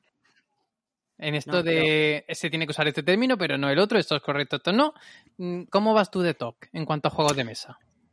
O sea, A ver, no, trasera no- bien puesta, hay que enfundar No. todo, sentarme en el Mm. mismo sitio, siempre el color rojo. mm. Siempre el color rojo sí. O sea, si hay color rojo, eh, te- eh, pero es malo. O sea, ya os lo digo a todos, no os acostumbréis a un solo color. Es malo, porque el día que por lo que sea no jugáis con ese color, ¿vale? Y juega otra persona con ese color, vas de color toda la partida porque estás viendo tu color puesto en otra cosa y te das cuenta y dices, ah, no quería esta acción si yo soy otro color, no me vale. Eso me pasa muchísimo, ¿vale? Cuando juegas, pues yo que sé, la VGA, cosas de estas, que no puedes seleccionar el color, aunque yo tengo preferido que en la VGA tú pones tu preferencia y tengo el rojo, a lo mejor el que ha creado la partida también tiene el rojo y como lo ha creado él, se lo dan a él y yo ya voy de culo toda la partida, ¿vale? Voy completamente de culo. Tú quieres que gane el rojo, lo lleve quien lo lleve. Sí, bueno, sí, más o menos, porque yo creo que hago las cosas para favorecer al rojo, ¿sabes? Pero a lo mejor no, a lo mejor sin querer le puteo porque le cojo la acción que el rojo necesita. ¿Sabes lo que te quiero decir? Me pongo con otro color en el rojo. No necesito yo esa acción, pero claro, me pongo en la acción que el rojo debería elegir, ¿no? Entonces creo que le puteo, pero bueno, eso es, eso es anecdótico. No soy muy de TOC en, en esas cosas típicas que mucha gente de los juegos de mesa tiene TOC. Si miráis en mi estantería no están completamente bien ordenados los juegos, hay algunos que están en horizontal, otros en vertical, eh, no me fijo si la trasera y la portada están en la misma orientación, eh, solo enfundo si sé que las cartas van a sufrir mucho, si no me da igual, o sea, no Amén. soy de enfundar per se. Y em, en ese, ese tipo de TOC no los tengo. Sí tengo otro tipo de TOC. Y es que los juegos se recojan bien, que estén bien organizados, es decir, las piezas en su sitio y demás, porque luego cuando los saco me gusta que sea cómodo para sacarlo. O sea, soy carne de cañón de los insertos de, de todo tipo, de Fold Space, por ejemplo, que me estoy comprando mucho, o de hacerlo yo, o de pedir a un amigo que tiene impresora 3D que me haga los insertos en 3D. O sea, soy carne de cañón de eso. O sea, para que lo entendamos, si yo pudiera suscribirme a que Game Trade cada mes me mandara insertos para mis juegos y yo qué sé, darle un pastizal, se lo daba para quedarme tranquilo, ¿vale? Pero no lo han hecho. Igual no deberías decir eso en alto. Bueno, que lo hagan, a ver si se lo inventan, ya veré yo si me conviene, pero a ver si alguien se inventa eso. Jonathan, ¿tenías alguna pregunta por ahí? Sí. Eh, a ver, Fran, imagínate que tenemos una quedada así exclusiva, eh, todos los miembros del, del podcast, nos vamos a una casa rural a pasar A un fin. Soy, soy yo, robo el, el Roland Fact. Esto me suena. A ti te va el cachondeo y todos lo sabemos. ¿Qué juegos elegirías para jugar durante ese fin de semana? Imagínate que todo el menú lúdico depende de ti. ¿Qué juegos elegirías para que fuera un fin de semana de cachondeo y guasa inolvidable? Hombre, yo, yo siempre intento tener la, la dualidad de juego que nos permita tener algo de estrategia, pero que pueda ser divertido, pero que pueda tener algún poquito de, estrategia y, y algo de desarrollo. Pues intentaré a lo mejor, no sé, pues, si, si tuviera que elegir un económico, elegiría el Hap and Gut. Es un juego muy divertido por la manipulación que hay de, de cartas, ¿no? Que es un- tiene como una especie de toma y daca, porque además juegas viendo las cartas con las de tu compañero y le quitas la carta que quiere tu compañero. Tiene unas historias ahí. Y luego de, pues, mucho, mucho party, lógicamente mucho party que, que hay de todo tipo. O sea, para empezar, parties de, para jugar en exterior, esos tienen que estar sí o sí, pues ya sea Morky o, o si quieres algo más estratégico, te jugaríamos un cap. Eh, luego de interior, o sea, Time's Up no puede fallar, pero tiene su hora. O sea, Time's Up tiene que ser no después de cenar, sino después de cenar, haber jugado algo, después, en el momento en el que las neuronas están un poco ya flojas y que todo da risa fácil. Entonces ya ayuda a que el juego funcione. ¿Vale? Eso, eso tiene que estar ahí. Eh, un hombre lobo de Castro Negro sí encaja, por ejemplo, bien de- después de cenar, ¿vale? Y, y haría a lo mejor trampas, ¿vale? Ya lo hice una vez por, porque no, es, es una historia que se inventó un compañero de la asociación, que es eh, hacer un hombre lobo de Castro Negro y no daros lobos.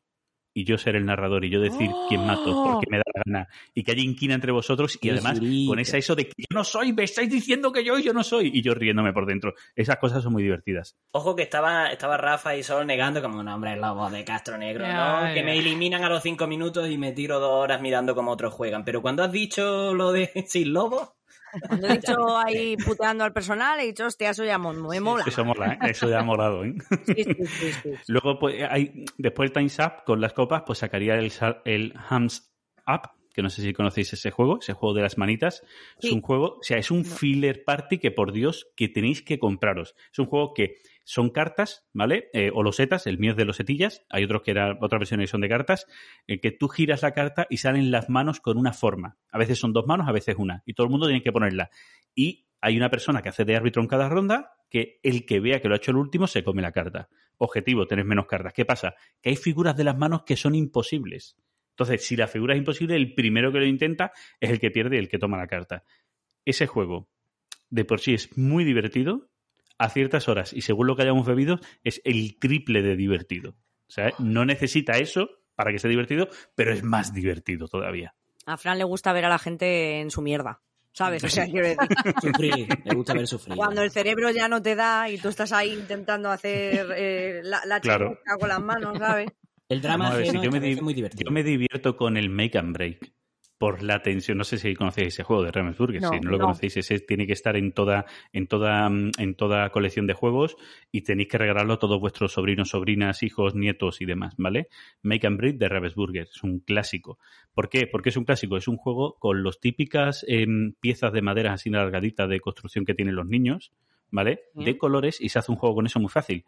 Tiene una carta que tiene una combinación, una estructura que tienes que hacer en ese, con esa forma y con esos colores. Y tú tienes un tiempo, ¿vale? Tienes un dado que te da más o menos tiempo, tienes un tiempo. En ese tiempo tienes que intentar hacer todas las cartas que puedas. Y sacas una carta, lo construyes, destruyes, por eso lo de make and break, destruyes, sacas otra carta, construyes y así. Ese juego, jugado por niños es divertido, jugado por adultos competitivamente, a de esta de, a ver, esto es que te pone nervioso, con los nervios se te caen las piezas, es muy divertido. Pero ¿y quién Una vigila, ¿y quién vigila que has hecho la figura bien? Eh, los demás los demás que están en la mesa que se ve, o sea, es una carta pública que se ve, o sea, que todos vigilan que esté bien. Además, te tienen que decir que está bien para que tú lo rompas. ¿Está bien? Sí, pum, y lo rompes. Vale, vale, vale. vale. Dame fácil. No, es- son figuras muy fáciles que se ve claramente que está bien. Rafa tenía uno, eh, sabía de uno parecido a eso, pero era Brick dictando Party, las formas mejor. o algo así. Eso, el, el Brick Party. Brick Party está súper chulo. Es Sí, pero ese es, so- es por parejas, ¿no? Si no recuerdo mal, ¿no? es con pa- por parejas, sí, pero las parejas cambian sí. en cada ronda. Ujú. Tú eliges con quién te, con quién te quieres poner de pareja. Y tiene una pieza de Lego, tipo Lego, y entonces eh, eliges una dificultad que es de 6, 7, 8, o se- o sea, 5, 6, 7 u 8, que, es el número de piezas que tiene la silueta que tienes que hacer. Entonces, eh, pues eliges la dificultad y luego es todo el mundo a la vez, ¿vale? Entonces uno de la pareja es el que ve la silueta y le tiene que decir al otro de la pareja las indicaciones para que sin ver la silueta construya una figura que encaje en esa silueta. Y además en cada ronda se, se mete una dificultad, en plan, eh, pues en esta ronda no se pueden usar los pulgares o tienes que poner solo eh, no sé cuántos del mismo color o eh, solo puedes usar la mano izquierda o cosas así. Y está muy, muy mucho, es súper divertido ese juego. Ujú. Pues interesante, me lo apunto. guay, ¿eh? Lo, lo había visto en su día, pero me lo apunto. Es eh, muy chulo. Bueno, Fran, ¿alguno más que te he cortado? Ahí tu respuesta. Mm, no, más o menos eso. A ver. Hombre, Roland Fact, pero no voy a decir quién lo ha robado para que se lo lleve. Que yo creo que lo sé, no sé. Rafa dice que yo lo sé, que tengo pistas, pero Bueno, No tengo lo ni idea. suyo. Que apareciera allí alguien en plan, lo tenía yo, ¿qué pasa? Bueno, ya está, juguemos. ¿qué pasa? ¿Qué pasa aquí ya con tanta tontería? juguemos. Vamos a follar, como dice Yolanda. Ramos. ¿Follamos? Me caéis muy bien, ¿follamos? Vale, pues venga, voy a, voy a por otra. Eres famoso por ser el representante en la Tierra de Splotter. Eso lo tenemos clarísimo. Hmm. Y también sabemos que estás untado por la mano de Debir en los JDA. O sea, esto, vamos, o sea, está clarísimo. Pero cuéntanos la verdad. ¿Cuál es la editorial con la que mejor te llevas como divulgador y qué le pedirías a las editoriales en relación con los medios lúdicos? Mira, pues eh, habéis nombrado antes que este fin de semana ha sido las jornadas en Sevilla y hemos hecho una mesa redonda donde más o menos se ha hablado de este, de este tipo de historias. Eh, mm, llevarme, me llevo bien con varias editoriales. Hay muchas editoriales que, que la verdad que son muy cercanas con, con nosotros, eh, con los medios y que, que es muy bien. Y hay otras que posiblemente por el volumen que tienen es muy impersonal el trato que tienen y como que te, te cuesta mucho más acercarte a ellas, por, por lo que sea. Por ejemplo, o sea, todo lo que es grupos Asmodee y sus editoriales es como un mundo, ¿vale? Es como un mundo, es súper, súper lejano. A mí en su día, hace seis meses o más, me escribieron un mail porque querían colaborar conmigo, que le diera mis datos, se los di desde entonces hasta que no he vuelto a saber nada de ellos. Absolutamente nada, ni mail, ni noticias, nada. O sea, es, es raro. Eh, luego hay otras, pues como puede ser la gente de Eclipse Dracoideas, que son, que, que son muy, te hacen una comunicación muy personal, te mandan un mail, te dicen, te mandan un mail con un sistema de selección de juegos para mandarte, eh, después te escriben por WhatsApp, oye Fran, ¿has visto esto? Por si te, se te ha ido a spam, tal, que creo que te pueden gustar estos juegos para que los tengas en el canal, para que hables de ello. Eh, yo qué sé, más o menos todo el mundo está muy pendiente, o editoriales que, que ven que te mandan un juego, ¿vale? Para que tú reseñes, lo reseñas, que además dice que lo vas a sortear, que ven que lo vas a sortear y que te escriben y dice, he visto que vas a sortear el juego, no, quédate tú la copia y el ganador me lo dice y se lo mando yo. Es decir, hay editoriales que son muy, muy guays en ese aspecto. Hay de todo, ya te digo, hay de todo. Mm, también muchas veces depende de la persona, porque también muchas veces van cambiando las personas y hay personas que tienen un trato más personal y luego llega otra que por lo que sea, pues no te conoce, porque todavía no ha ido a eventos o, o lo que sea, y entonces pues su trato es más frío, porque no sabe con quién está hablando. Está mandando un mail a algo o a alguien, ¿vale? Puede ser algo, puede ser un medio que sea de muchas personas y no, no personaliza, no sabe. Entonces, son muchos, eh, digamos, son muchas características difíciles de, de, de conjugar. Lo cierto es que cuando vas del tú a tú, eh, porque te los encuentras en una jornada o lo que sea, son todos personas normales. Habrá con quien te lleves mejor por afinidad, habrá con quien te lleves peor, pero normalmente, o sea, con quien, voy a decir que te lleves peor porque no es llevarse mal, simplemente que a lo mejor no tienes tanta afinidad, por lo que sea, ¿no? Que pues eso te pasa con cualquier persona. Pero trato cordial, eh, te reciben, te oyen, eh, les interrumpes para grabar un vídeo y lo hacen de, de con, con mucho gusto. O sea que en ese aspecto no, no podría decirte ni quejarme. Sí me podría quejar de otras cosas, que es que hay una parte, y yo entiendo, o sea, entiendo por qué es, ¿vale? Eh, la mayoría de editoriales en España, excepto las más grandes, están en un punto semiprofesional. Muchas de ellas están compuestas por personas que tienen un trabajo y luego dedican parte de sus horas a la, editorial. Por lo tanto, eh, no tienen el tiempo ni pueden tener los recursos necesarios para contratar a una persona para que se encargue de la comunicación de la editorial. Entonces hay muchas de ellas pues que no hacen mailing a los medios, eh, no dan noticias, te cuesta mucho recibir sus noticias. Eh, y yo que doy noticias es raro, y yo siempre lo digo, me parece raro que yo tenga que ir en busca de la noticia para promocionar un juego tuyo. Debería ser tú el que intente convencerme a mí de que dé tu noticia para promocionar tu juego. Y eso todavía pasa. Pasa mucho, Mm. como digo, en editoriales medianas pequeñas. Curioso es que cuanto más pequeña y más nueva es la editorial, parece que se le ocurran más en eso, que eso lo tienes muy claro, porque están llegando al mundo y su única forma de, darse a, conocer es a través de los medios. Entonces, es, la parte fácil. Entonces, eso lo cuidas mucho. Hablo a lo mejor de gente como Delirium Games, Ingenio Games, eh, Bumblebee Interactive, que son muy nuevecitas, pero que están muy pendientes de los medios. Hasta que- el punto que esto me ha pasado muy pocas veces, de que te manden un juego, que te pregunten si te ha llegado, que te pregunten, oye, ¿te, te ha gustado? ¿Vas a hacer vídeo? Que lo- eso alguna te la pregunta. Decir, oye, dime cuándo, que lo vayas a hacer para yo también promocionarlo, tal, que está muy pendiente a ti, muy personal. Y suele ser porque ese es el inicio para estas editoriales a día de hoy. Antes había otro tipo de inicio, que era a lo mejor las jornadas o lo que sea, pero es que hay varias editoriales que prácticamente han nacido, pues como Cacahuete Games o como Bumblebee, e incluso creo que Ingenio, son tres editoriales que han nacido en el confinamiento. Entonces, han necesitado Internet y la gente de Internet para darse a conocer porque no había jornadas. El tema de las editoriales es un meloncito también que... Sí, es que iba a decir ya- ahí, no veas, Sí. ¿eh? Iba, Sí, iba a sí, sí. decirlo que eso para otro día, el tema O sea, de la publicidad ahí- gratuita, ¿eh? Podrían hacer un concurso las editoriales como, como Eurovisión, como vamos vamos a mandar a Fran a Eurovisión, pues las editoriales también, que se voten entre ellas y no veas, ¿eh? Sí, sí. Sí, sí. es que, Ojo, es que muchas veces aquí lo hemos hablado, ¿no? De que tú no ves publicidad de juegos de mesa en televisión, por ejemplo. Cero patatero, que bueno, que, te- que a lo mejor te sale la publicidad de el juego de pasapalabra en su propio programa, ¿sabes? Pero el resto es que tienen una cantidad de publicidad y de buena calidad, ¿eh? Ojo, que no gratuita de mierda. No. Tienen una cantidad de publicidad gratis de sus juegos, de las, las explicaciones, del papa, que al final te están vendiendo el juego sin querer venderte. Hay muchos divulgadores y que tenéis canales y que tal. Joder, te están vendiendo el puto juego, tío. Están poniendo a la gente eh, tu juego en bandeja para ir corriendo a comprarlo. By the face, ¿eh? O sea, por la cara. Publicidad cero, patatero. Ya se encargan los gilipollas estos de vendernos de la mejor manera posible, que no hace falta nadita más. Ya entre ellos solo se retroalimentan. Y es que, eso- es que eso es así. Sí, pero además es que aparte de eso, yo entiendo que hay medios que por supuesto son mucho más golosos que otros a los que las editoriales directamente escriben, pero es que hay otros medios que eres tú, quien, lo, lo que decía Fran, eres tú quien tiene que escribir a la editorial y decir, oye, mira, perdona, ¿me puedes mandar un juego para que te lo publicite? Y es como, Pero eh, cuidado, que lo mío es más triste. No pido un juego, pido la información para dar una noticia. Que es Claro, sí, sí. Cero coste. eh, o el tiempo de mandar un mail. ¿Sabes? Eso Es es. decir, que no te estoy pidiendo una copia del juego, estoy pidiendo que me des la noticia. O sea, la información para yo hacer la noticia. Eso es. Es que le falta sí, también que- por, por eh, profesionalizar el tema de hacer un dossier de prensa. Como, mira, va a salir este Claro. juego. Tenemos esta información, ficha técnica para dar. Luego ya vemos a quién le mandamos el juego, quién nos lo pide, quién está más interesado, dónde puede encajar. Pero tener un dossier de prensa para mandar a todo el mundo de manera general, yo es que no lo entiendo que no. Pues. Ganas de no sé.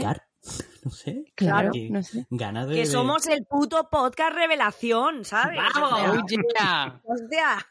Pues nada, eso, ese melón lo podemos abrir otro día. Así Sí, sí. total ya. Sí, sí. ¿qué, qué puede pasar? Total. ¿Qué, Se puede abre, salir lo mal? que haga falta se abre aquí. Vamos, aquí por abrir, que no quede. Que no quede. Vale, pues nada. Eh, Sol, ¿te queda por ahí alguna pregunta, alguna dudilla sobre Fran? Bueno, pero muchas, pero para sentarme con él a tomar un café, o dos, o tres. O 20. Sí, sí, Ya, bueno, tanto café ya no sé si va a ser bueno, ¿vale? Pero ya vamos variando. Pues nada, entonces pasamos a qué estamos jugando. Venga.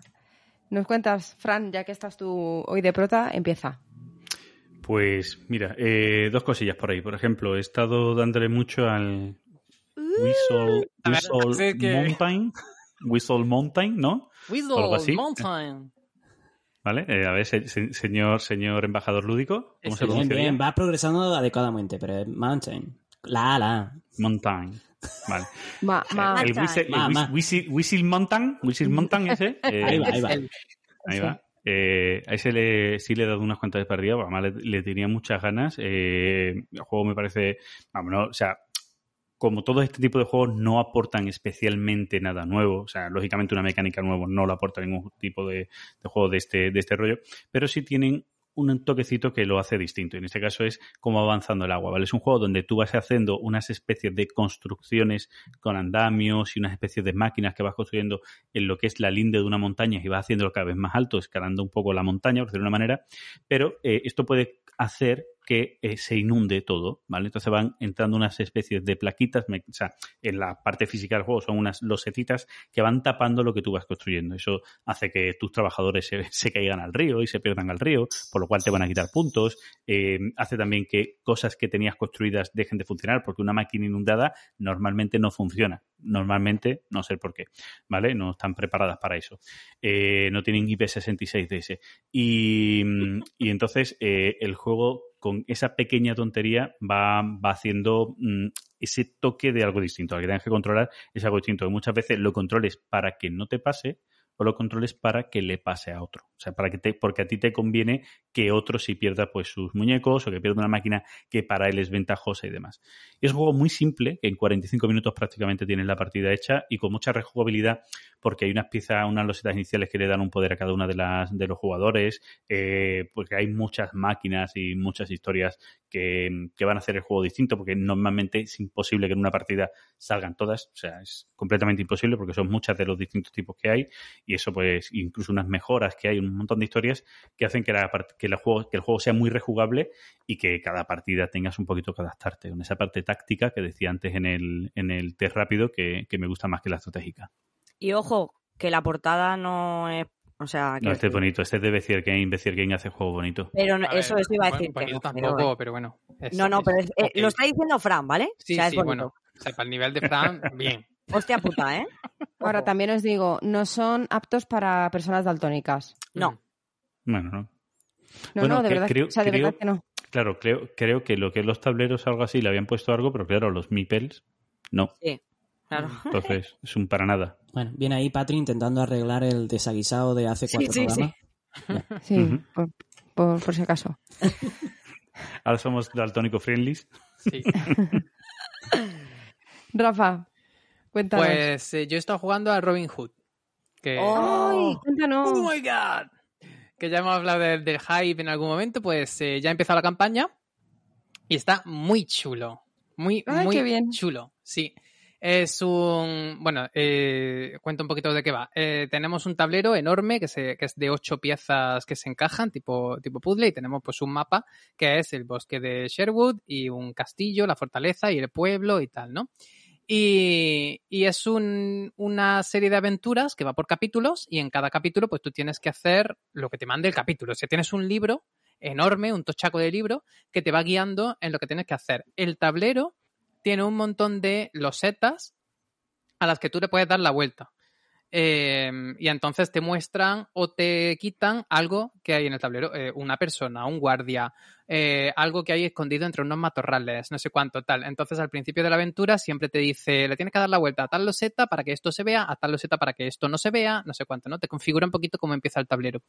Y luego eh, te sale, pues eso, te da una misión y el sistema de juego va, eh, tú llevas a una serie de personajes, a, Robin Hood, a Little John, a um, Will Scarlett y a Lady Marian. Eh, bueno, puedes jugar con dos personajes eh, o eh, como es cooperativo puedes hacer lo que quieras. Yo lo estoy jugando, estamos jugando entre dos, pero estamos llevando a los cuatro personajes. Y lo recomiendo que lo hagáis así porque hay como tramas secundarias que si no llevas a todos los personajes no te van a aparecer. Por lo menos esa, esa impresión me ha dado sin haber eh, hecho toda la campaña. Súper chulo. Metes todas las, las piezas, o sea, cada, cada personaje tiene como un disco de su color. Los metes todos en una bolsita y aparte también un disco que sería como el movimiento de los malos, podríamos decir, y luego algunos discos que se van a meter en unos capítulos y no en otros. Entonces tú sacas eh, al azar un disco de la bolsa y ese color es el turno de ese personaje. O sea, los turnos se van haciendo así, conforme vas sacando el disco de la bolsa. Y, y bueno, pues tienes que si lo, lo más gracioso del juego es el tipo de movimiento que tienes. Tienes como un meeple que tú pones en el tablero y luego tienes tres meeples de movimiento que realmente son como unas un meeple que hace como una línea. Entonces es si tú pones tu meeple y después el otro que hace una línea, te desplazas hasta el final de la línea. No sé si me estoy explicando. Sí. Entonces De puedes poner a puente y tiro porque me lleva la corriente. Exactamente. Puedes trazar un camino con los meeples estos de movimiento, entonces te desplazas de A a B, lo que te permitan los meeples de movimiento. Y entonces así, pues en una sucesión de turnos tienes que ir, pues que sea al pueblo a hablar con gente. Cuando hablas con alguien, te dice, eh, tiene un numerito al lado esa persona, te dice, pues ve a la página no sé cuánto del libro. Y el libro te dice, pues este te cuenta no sé qué, no sé cuánto. Y además cambia en cada capítulo, es la gracia, Porque claro, si no dirías, pues en el primer capítulo me pongo a hablar con todo el mundo y ya lo tengo todo resuelto. Pues no, porque dependiendo de en qué capítulo hables con tal persona, te lleva después a otra página que te cuenta una cosa diferente, dependiendo de la trama en la que estés jugando en ese momento. Qué maravilla. Sí, sí, súper chulo, me parece súper original.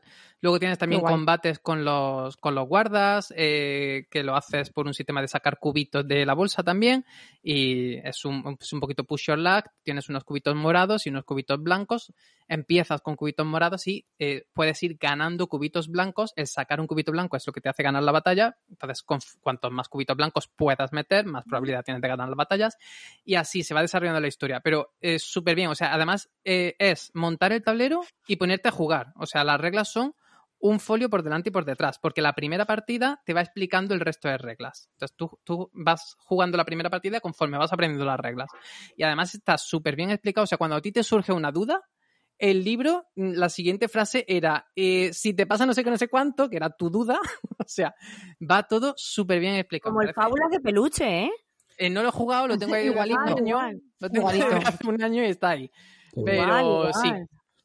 Eh, No, pero no, Me gracias encantan- que no. Me encantan estos juegos en los que la primera partida es tutorial. Sí, que siempre es, se eh, habla de- del el Jaws of the Lion, pero que esto ya lo hizo el, el mismo autor en sus Leyendas de Andor, que también se empezaba con, con un tutorial y es que lo facilitan mucho todo. O sea, Hmm. Pues Sí. está, ya te digo, genial. Y bueno, no es solo moverte de un sitio a otro y hablar con no sé cuánto, tienes que también tener un poquito de ingenio de, pues, para pasar por aquí necesito no sé qué objeto, dónde podré encontrar ese objeto, voy allí, no sé cuánto, tal. Muy, muy guay este juego. Muy chulo, muy original y me está Euro la hucha, señores. Total, eh, total. Sin duda, yo lo tengo ahí en la wishlist.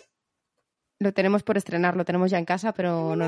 Ese estaba nominado al juego del año, sino al Spiel, Spiel de Llagas del año pasado, Es- si no es- recuerdo, esa- que ganó Estuvo, Paleo. pero no lo ganó. Ganó Paleo, Exacto, ¿no? estu- Mm. estuvo, pero no lo ganó, exacto. Pues me gusta más que Paleo. Es probable que a nosotros también. Eh, Sol, Dime, que va... seguimos en huelga, ¿no? ¿que quieres saber a lo que he jugado? Sí.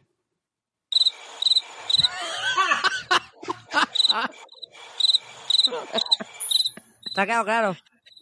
Pues nada, pasamos a Jona. venga, pues yo aprovecho y hablo de dos juegos, sí. Mira, mira, mira, ahí cogiéndole el, el hueco. Mira, no, voy a hablar de estos dos juegos porque los jugué en la misma, en la misma sesión con, con unos amigos a los que les va bastante el picante y porque ambos tienen tanto programación de acciones como un poquito de tentar la suerte y muchísima interacción. Entonces, creo que me quedó una sesión de lujo porque lo disfrutaron en, en grande.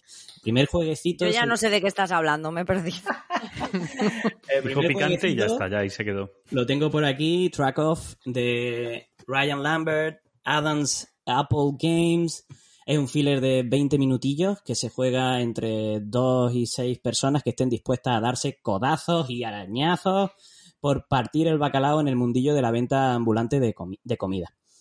Eh, básicamente el juego es que es sencillísimo, pero es divertido a más no poder. El juego te propone crear como una serie de calles en las que, según el número de jugadores, eh, vamos a poner un dado asociado a esas calles. Es decir, una va a tener un dado de 20, otra va a tener un dado de 10, eh, otra uno de 12. Entonces, en, esa, en la calle que tiene el dado de 20, lo máximo que se podrán repartir de dinero por haber puesto su camión de comida en esa calle son 20. Se reparten entre los que haya, ¿no? Así funciona a priori el juego. Pero lo bueno es que en secreto eh, cada persona selecciona dos camiones que, están asociados a esas, a esas calles que comentaba antes. Entonces, después se tiran los dados. Es decir, los camiones los ponemos sin saber cuánto dinero va a repartirse en esa calle. Una vez que tiramos los dados y que sabemos eh, cuántas chichas va a haber ahí que vender, eh, seleccionamos, todo el mundo tiene el, el mismo mazo de cartas, seleccionamos una serie de cartas, las que queramos libremente, eh, eh, teniendo en cuenta lo que queremos hacer, y ahí empieza la guerra, porque esas cartas son acciones y puede implicar el cierre de una calle completa. Y es que puede ser, cuando ya todo el mundo piensa que se va a hacer rico, ala, pues la calle cierra, a tomar por culo. Eh, se puede cambiar el camión de otra persona de calle. Como, oye, pues lo siento, te llevo aquí y te llevas cero. Eh, y te ha tocado. O tirar de nuevo un dado y una calle que estaba en la ruina, pues que de repente se convierta en un negocio hiper lucrativo.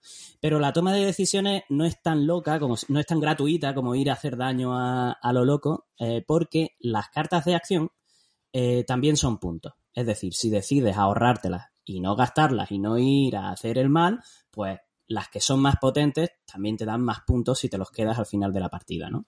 Entonces, bueno, como se juega en cinco rondas, toda la chicha del juego está en cuándo, cuándo abrir la guerra a los salvajes, cuándo reservártelas, qué jugar, cuándo salirte, en fin.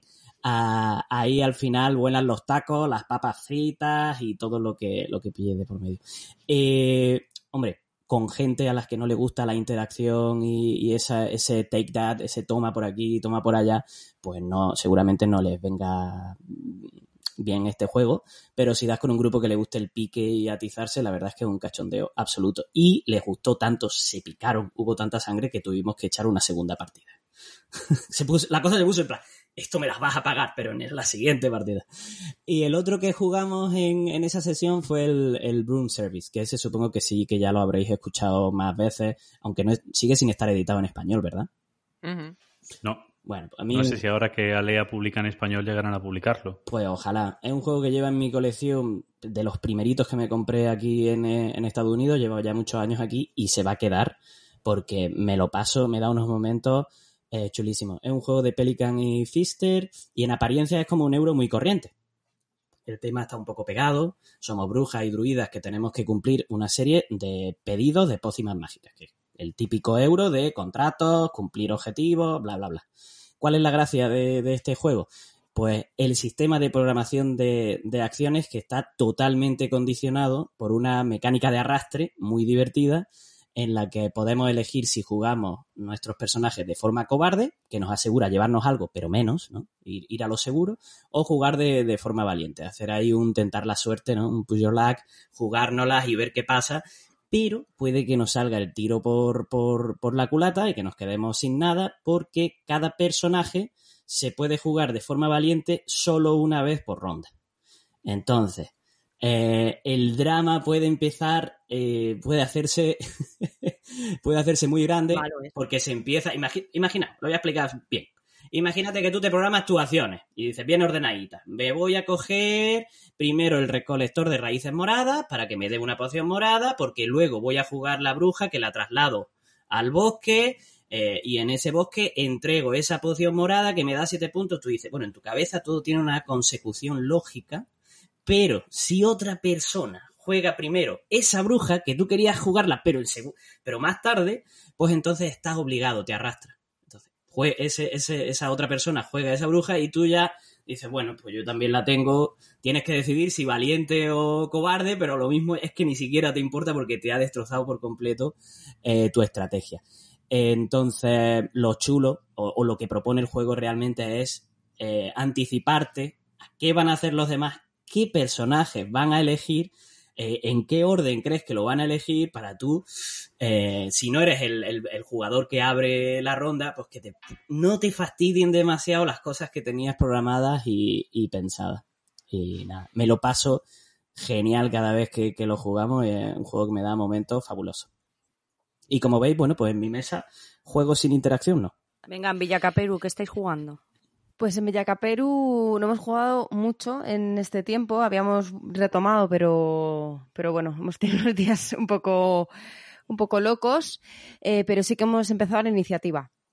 Hemos, hemos jugado ya tres misiones de la iniciativa y tengo que decir que nos está gustando muchísimo. Es un juego del que no se puede hablar mucho porque casi todo lo que cuentes es spoiler, entonces, pues no se puede hablar que, que me ha gustado. ¿Eh? Ya está, que te ha gustado. sí, no se puede hablar mucho de él, pero bueno, básicamente tienes un, unas cartas con códigos, eh, con, con, signos, ¿no? Para, para decodificar. Cada signo corresponderá a un número o a una letra o vete tú a saber qué y tiene una mecánica cooperativa en la cual tienes que organizar tus acciones para descubrir a qué letras o a qué números corresponden cada uno de esos, de esos signos. Básicamente, esa es, esa es la mecánica. Tienes cuatro tipos de acciones y es, mm, es tienes unas cartas con, con, números. Y entonces, es de estos juegos en los que eh, para jugar esa acción tienes que tirar una carta con un número mayor que la que ya tienes. Entonces, claro, tú no sabes qué cartas tiene tu compañero o compañera, es cooperativo, pero no sabes qué cartas tiene. Entonces, claro, no sabes mm, por dónde tirar. Eh, y la verdad es que está bastante chulo, porque luego va acompañado de un cómic en el cual se van descubriendo cosas, van ocurriendo eh, cosas, es un grupo de adolescentes.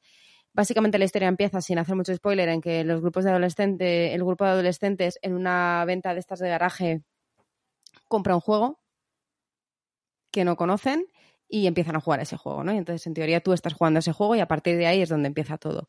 Y la verdad es que es un juego muy rápido, es ágil, es divertido y de momento, de momento, aunque todo lo que hemos oído por ahí es que luego se complica bastante, de momento relativamente sencillo. Y es muy picón por eso, ¿no? Porque, porque claro, vas leyendo el cómic y quieres seguir leyendo el cómic, a ver qué va a pasar después con, con la chavalada y es bastante, bastante divertido, así que nos está gustando muchísimo. Yo me parece un juego súper interesante para jugar con adolescentes, pero también con personas adultas funciona como un tiro, muy divertido. Y ahí lo dejo. Muy bien, ¿Y y luego dónde que están rule, los- ¿no? Porque ese es de los que se juegan y ya está. De hecho, el que estamos jugando es de Mami Mipel. Ala, pues que rule, que rule. Ya está rulando. Sí, sí. Muy bien. Sí, sí, ya está rulando. Sí, nos lo le hicimos un intercambio por el Destinies. Mira, buen Ella se llevó el Destinies y, y nosotros nos quedamos la iniciativa.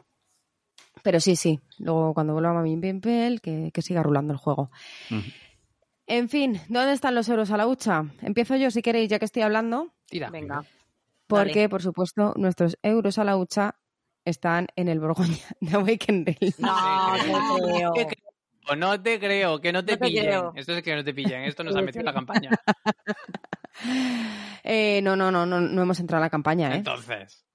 Pero nuestros euros a la hucha, quiero decir, ese es nuestro hype. Sí que nos, sí que nos llama mucho la atención. De hecho, en serio, estamos buscando qué juegos podemos vender para, para que entre ese, ese Borgoña. Sí, la verdad es que sí, porque además van, van enseñando cosas nuevas, han hecho una expansión súper chula. eh, de viñedos, por cierto.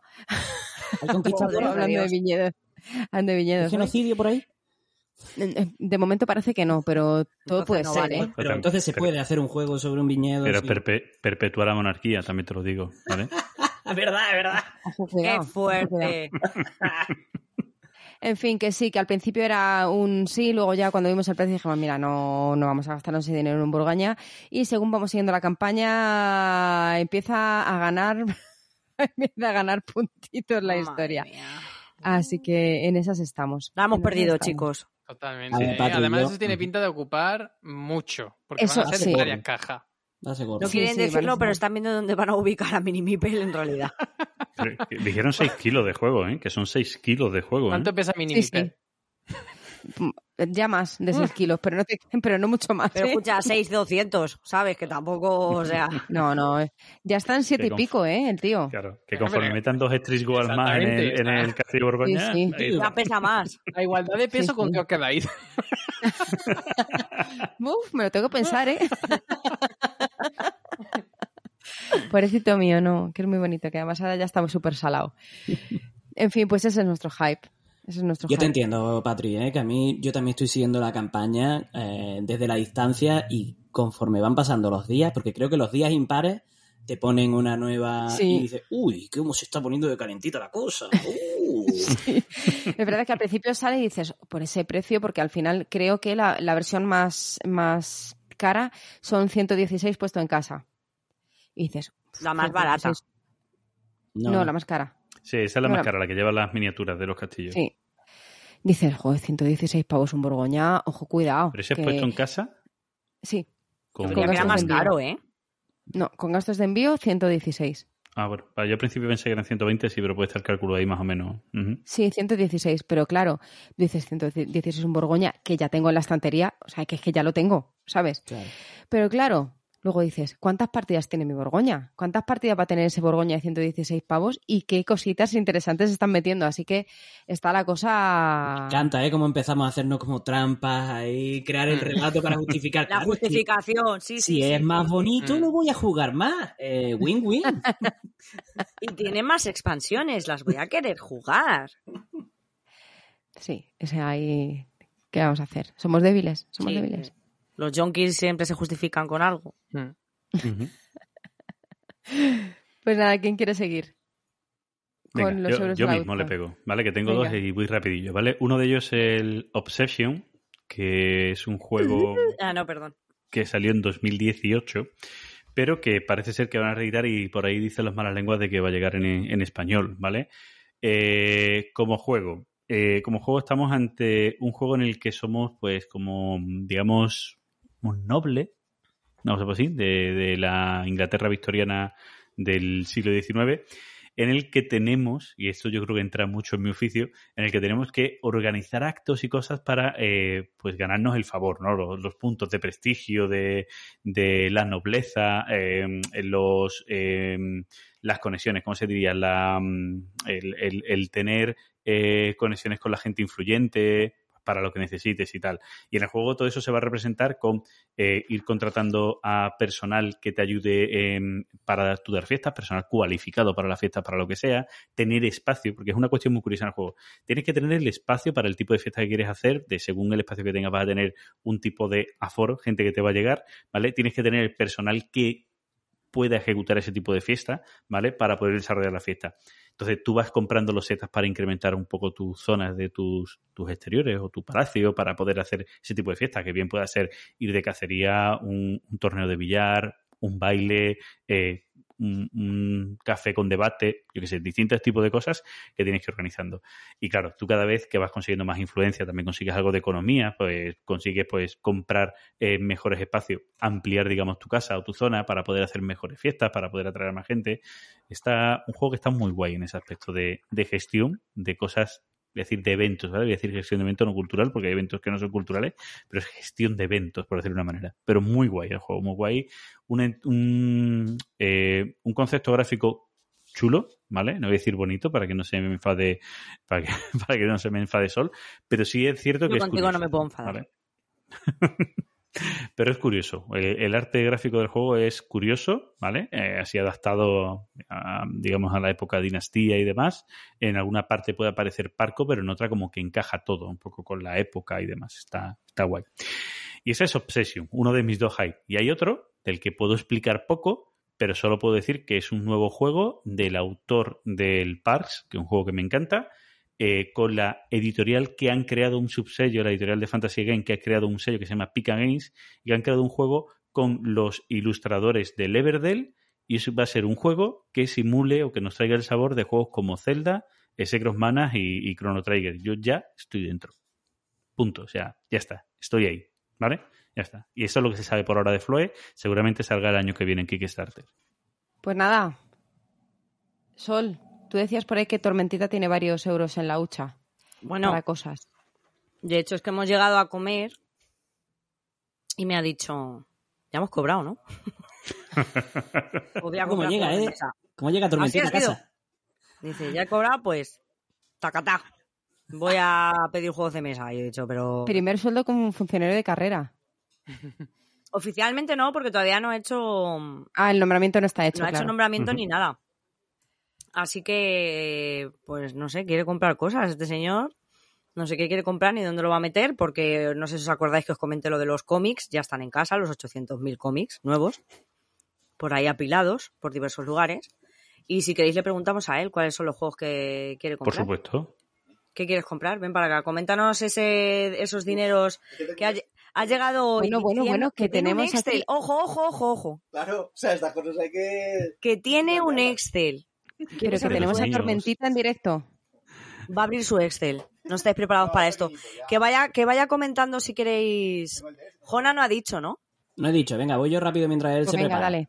Venga, Mi- venga. Mis dólares a la hucha ya están pagados. Porque son dos Kickstarters que me han llegado hace muy poquito, que es el Nemesis Lockdown y el My Father's Work, que, que tengo muchas ganas de probarlos. Y también dos compritas que, que, que a mí también me han renovado y con la felicidad y la euforia me fui a, a mi tienda a comprar jueguecitos. Me compré dos juegos de deducción, Decorum y Search for Planet X. Eh, y a ver, encantado de que me gusten. Pues voy a seguir yo porque ese era mi hipe, la búsqueda del planeta X. Ahí vamos. ¿Mm? Y Que llega la semana que viene, ¿no? Que llega, no sé si las... No, yo creo que falta un par de semanas por lo menos o tres. Eh, Ayer estaba, bueno, ayer, este fin de semana he estado en las jornadas de, de, mm, de Queremos Jugar y estaba a la venta en las tiendas que había allí. Se lo habían sacado ahí en en exclusiva a la venta en las jornadas. ¿Ves? Esto sí es en exclusiva. Seguro porque aquí hay dos eh, planetas ahora de maldito. Está eh, el planeta desconocido y el planeta X. Es- estaban los dos Vale. ahí. Whatever. Pues eh, ese es mi GP, el planeta X, que es de deducción tipo, para mí, según he entendido yo por las reglas, es tipo Cryptid, que tienes que encontrar dónde está el planeta X, igual que en Cryptid tienes que encontrar a, a- a la criatura. Y, y a mí Cryptid es una cosa que me encanta, o sea, me, me- me flipa ese juego, ese tema de deducción de que hay una loseta, una única loseta en todo el tablero, que es la que reúne, la que cumple las condiciones de todas las pistas que tienen todas las personas que están jugando. A mí eso me flipa, o sea, matemáticamente me parece que tiene que ser muy difícil hacer eso. Y, y el planeta X pues va de este rollo, que tienes que encontrar en qué parte del tablero está el planeta ese escondido. Y yo muy dentro. Ya está. Ya tengo a Tormentita preparado, ¿eh? Adelante. Venga. Le paso el micro. Lo triste de la historia eh, no era lo del Excel, que también lo tengo, pero es que ya está en la lista, o sea, está en la cesta de la compra de la página de Dracotiendas. O sea, es todavía más triste. O bueno, es más ilusión lo que tengo. Claro, como que triste, eso es alegría.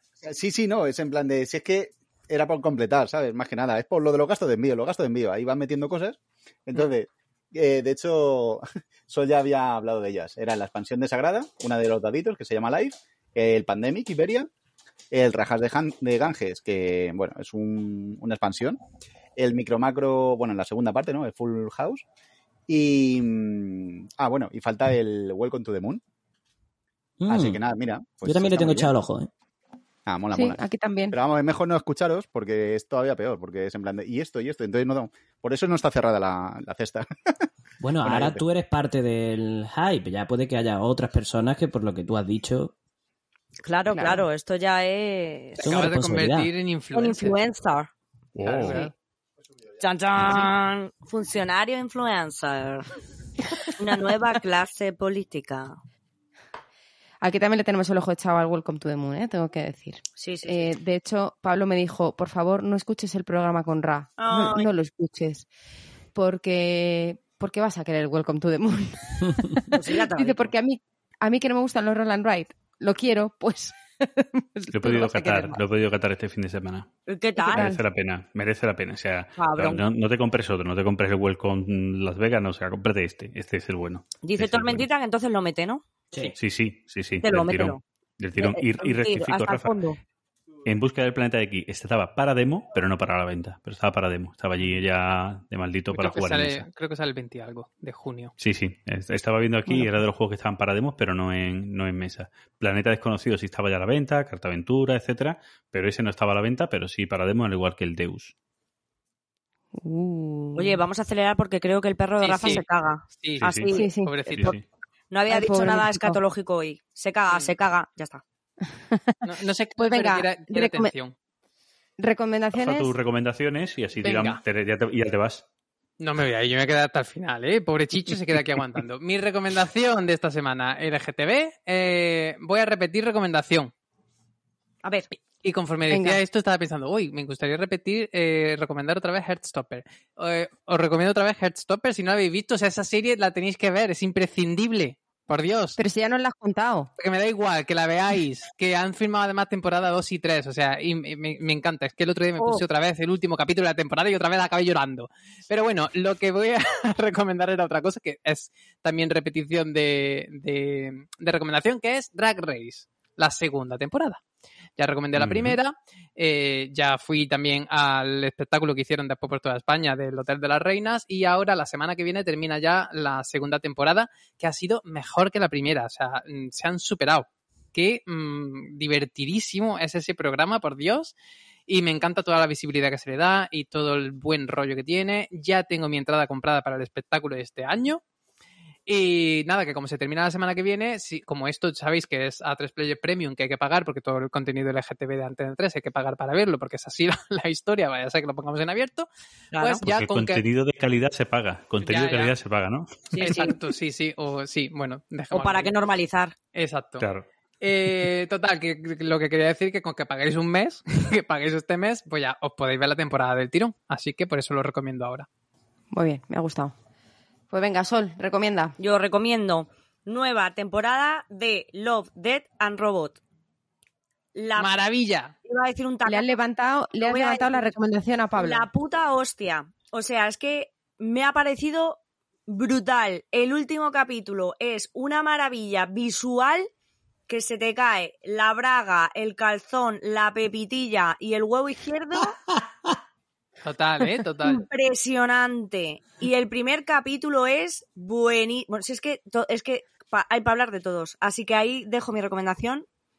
Pero el Sí, último es decir- muy brutal, ¿eh? A quien le guste el tema audiovisual, eh, bueno, es que, es que es muy brutal. Es que, es que no Y, tiene y otra yo sin palabra. verlo. Y yo sin ver ni la primera temporada, soy lo peor. Pues empieza por la empieza por esta, ¿eh? Que no hace falta, que no hace falta ver Bueno, la para, otra. el, para el primero de esta temporada hay que haber visto el último del anterior. Mm, Vale. eh, A ver, me, la- Engancha, o sea, me la veré entera, me la veré entera. Sé que son pocos capítulos cada temporada, Son que son cortos, independientes. Son muy pero, o sea, sí, me cortos. la veré entera. Sí, es, es- es eso, es que no me he enganchado simplemente a ponerme delante de él. Pues ya nos contarás. Pues Pablo tenía también la misma recomendación. Me había encargado Oh, que, estamos ahí. que la dejase recomendada. Y ya que estoy hablando, pues recomiendo, hago mi recomendación, porque además, como ya has contado tú lo de Love, Death and Robots, yo voy a recomendar a dos artistas, dos artistas mujeres, eh, dos, músicas que creo que deberían estar en otra posición completamente distinta de la que están, que es que nadie las conoce, nada más que, o sea, tienen su público, pero tienen un público mucho menos del que se merecen y creo que, que son de las dos mujeres que yo mejor he visto cantar en mi vida. Son impresionantes ambas, cada una en su estilo, y creo que todo el mundo debe conocer a Gema Hernández y Neus Ferry. Eh, de verdad, mm, hay que escucharlas porque son increíbles. Tienen, mm, o sea, Anotamos, temazos. anotamos. ¿Dónde las podemos escuchar, Patri? Pues mira, en Spotify, Vale. en YouTube, en- tienen, tienen discos, ambas en el mercado, y de verdad Pero que van son... en solitario, ¿no? No son ellas dos juntas, tipo grupo. No, no, van en solitario. Gemma Vale, por un lado y Neus Ferry por otro, eso es. Vale. Eh, de verdad, hay que escucharlas. Como mínimo, darles la oportunidad de escucharlas porque son, son increíbles. Jonathan, Venga, pues yo hago dos recomendaciones muy breves que ambas inciden en, en toda esta cuestión de, de, eh, la herida colonial, de cómo llega hacia el presente. La primera es una serie que está en Apple TV, que es Pachinko. Eh, no sé si la habéis visto. Yo, No. eh, yo hombre, yo conocía la deriva colonialista e imperialista de Japón, pues, porque se convirtió en un actor importante en la Segunda Guerra Mundial, pero no tenía ni idea eh, de todo el, el conflicto eh, entre Japón y Corea, eh, Corea como colonia eh, totalmente subalternizada. Y lo que me, me ha gustado es que es un relato que, que pone el foco en la doble discriminación de esa generación de mujeres coreanas que, que se vieron obligadas a migrar, a irse a Japón sin hablar el idioma, eh, con una identidad absolutamente discriminada y subalternizada allí, y que sobrevivieron y nadie había contado su historia. Y creo que lo, hace con muchísima sensibilidad y me ha encantado. O sea, me- el final de la temporada a mí me dejó eh, bastante sacudido. Y la otra recomendación es la novela Waco Retrato de Gabriela Wiener, que como veis tiene un apellido también alemán, pero ella es peruana y se, se autoidentifica como, como chola, como india, como marrón, como sudaca. Y lo que hace es justamente situarse a ella y toda su herencia familiar vinculada a, la conquista y el saqueo del patrimonio eh, de Latinoamérica eh, en el centro de la novela. Porque su bisabuelo eh, fue un explorador que, que- que en nombre del, del imperio francés fue, fue con una expedición científica y saqueó, robó más de 4.500 piezas de arte que hoy están en el Museo Etnográfico de París. Entonces, partiendo de ahí, ella revisa por completo cuál es la implicación de su familia en, en- en- la, en la colonización, cómo se siente ella también como migrante viviendo en España, cómo está procesando también eh, la, la identidad colonial que, que sigue que sigue viva en, en España y en Europa a través de cómo se trata a sus migrantes y creo que lo hace eh, con, con- con una maestría a- asombrosa, que muchas veces también es híbrida, es decir, pasa a la autoficción, pasa a la crónica, a la investigación, es un texto realmente muy agradable de leer y que pone el dedo en la llaga en esa herida colonial, como decía. y cierra Fran.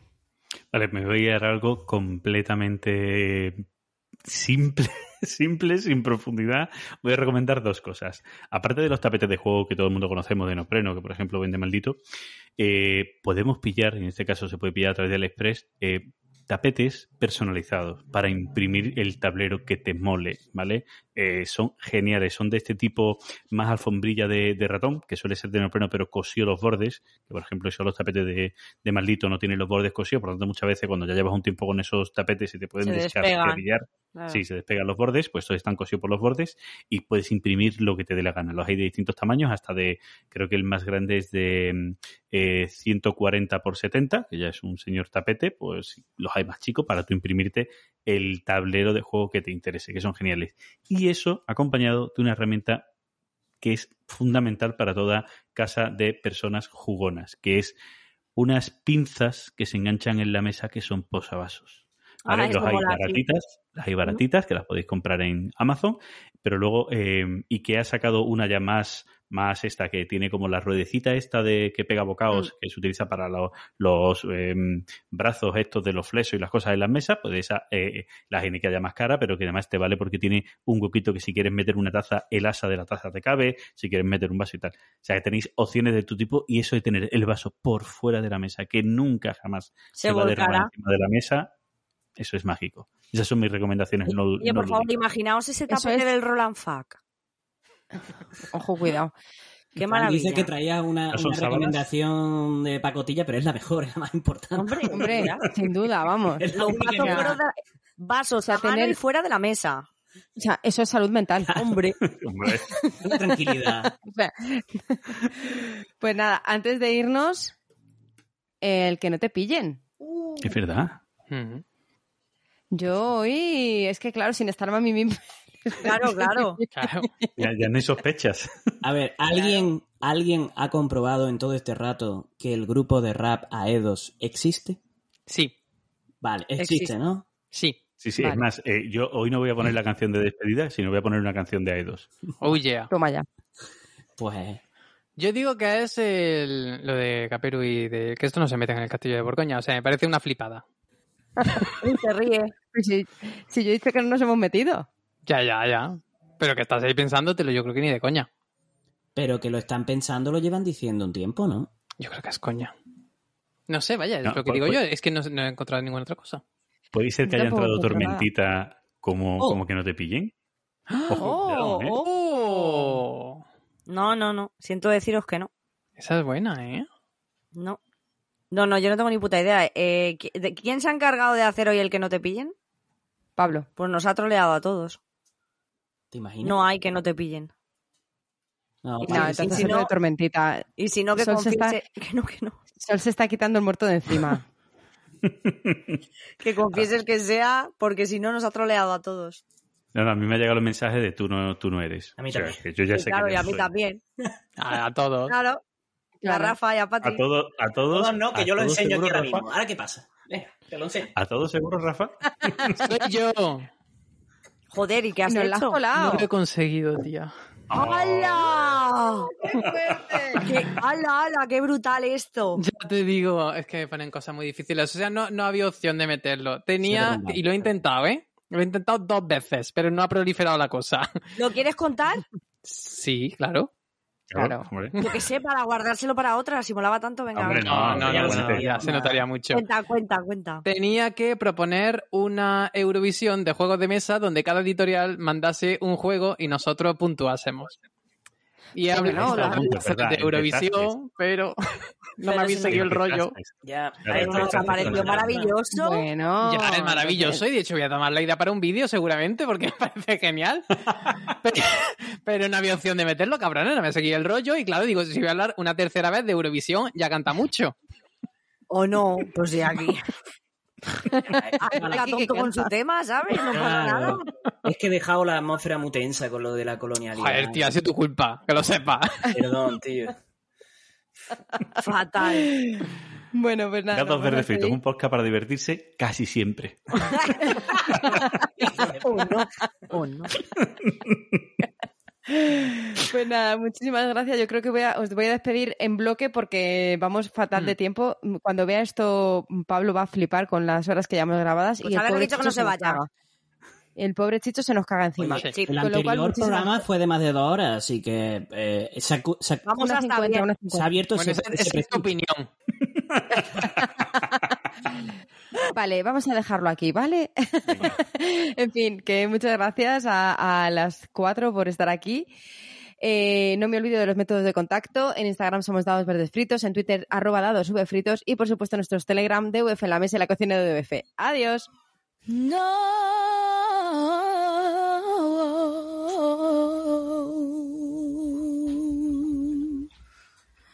Woman, no cry.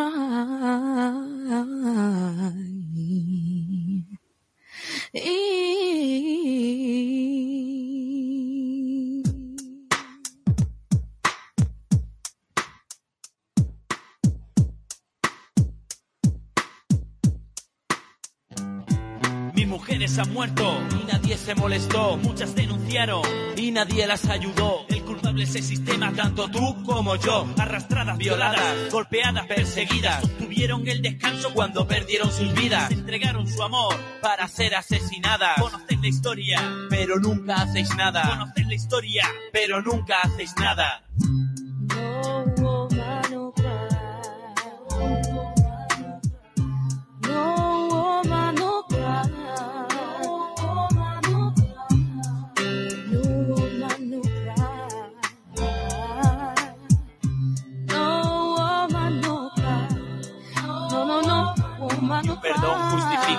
Sola bofetada Queda marcada en tu cara pero más queda en tu alma Y las armas no las tienes pues nunca pensaste en esto Un final tampoco en esto Donde el amor se infectó Fue fácil el primer te quiero Esos labios de fuego pronunciaron el si quiero Pero se quedó en la iglesia ¿Dónde fueron las promesas? Te preguntas cuando lágrimas espesas bañan cada sobremesa Te besan, te hunden y piensas ¿Dónde estará el mundo perfecto con largos años de afecto?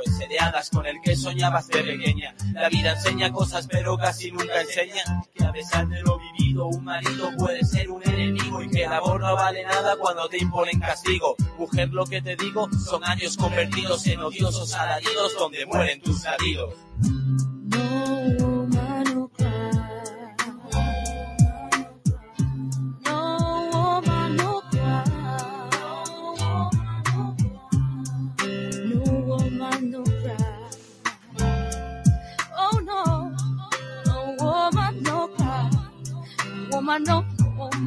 Que me gustaría escuchar solo el silencio en mi mundo perfecto. Es el amor el que venció a la violencia y al miedo.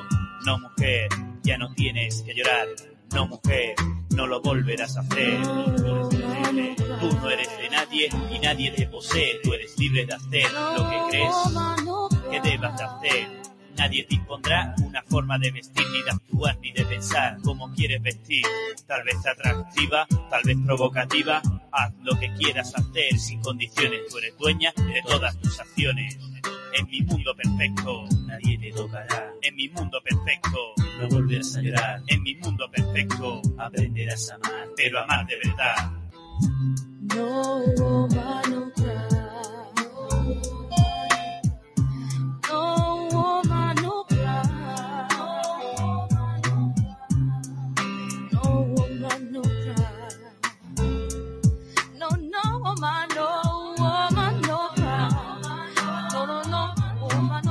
Pedir ayuda a quienes, a ellos, no escuchan. Si se lo pido, luchan. Ya se lo pidieron muchas veces y no fueron ni ellos, ni nosotros, ni los polis, ni los jueces. Que lo intenten. Los pocos que acudieron no vencieron. Mentalízalo, pero inténtalo. Será como hablar a estrellas. Pues entonces, No, no, no. que lo digan ellas.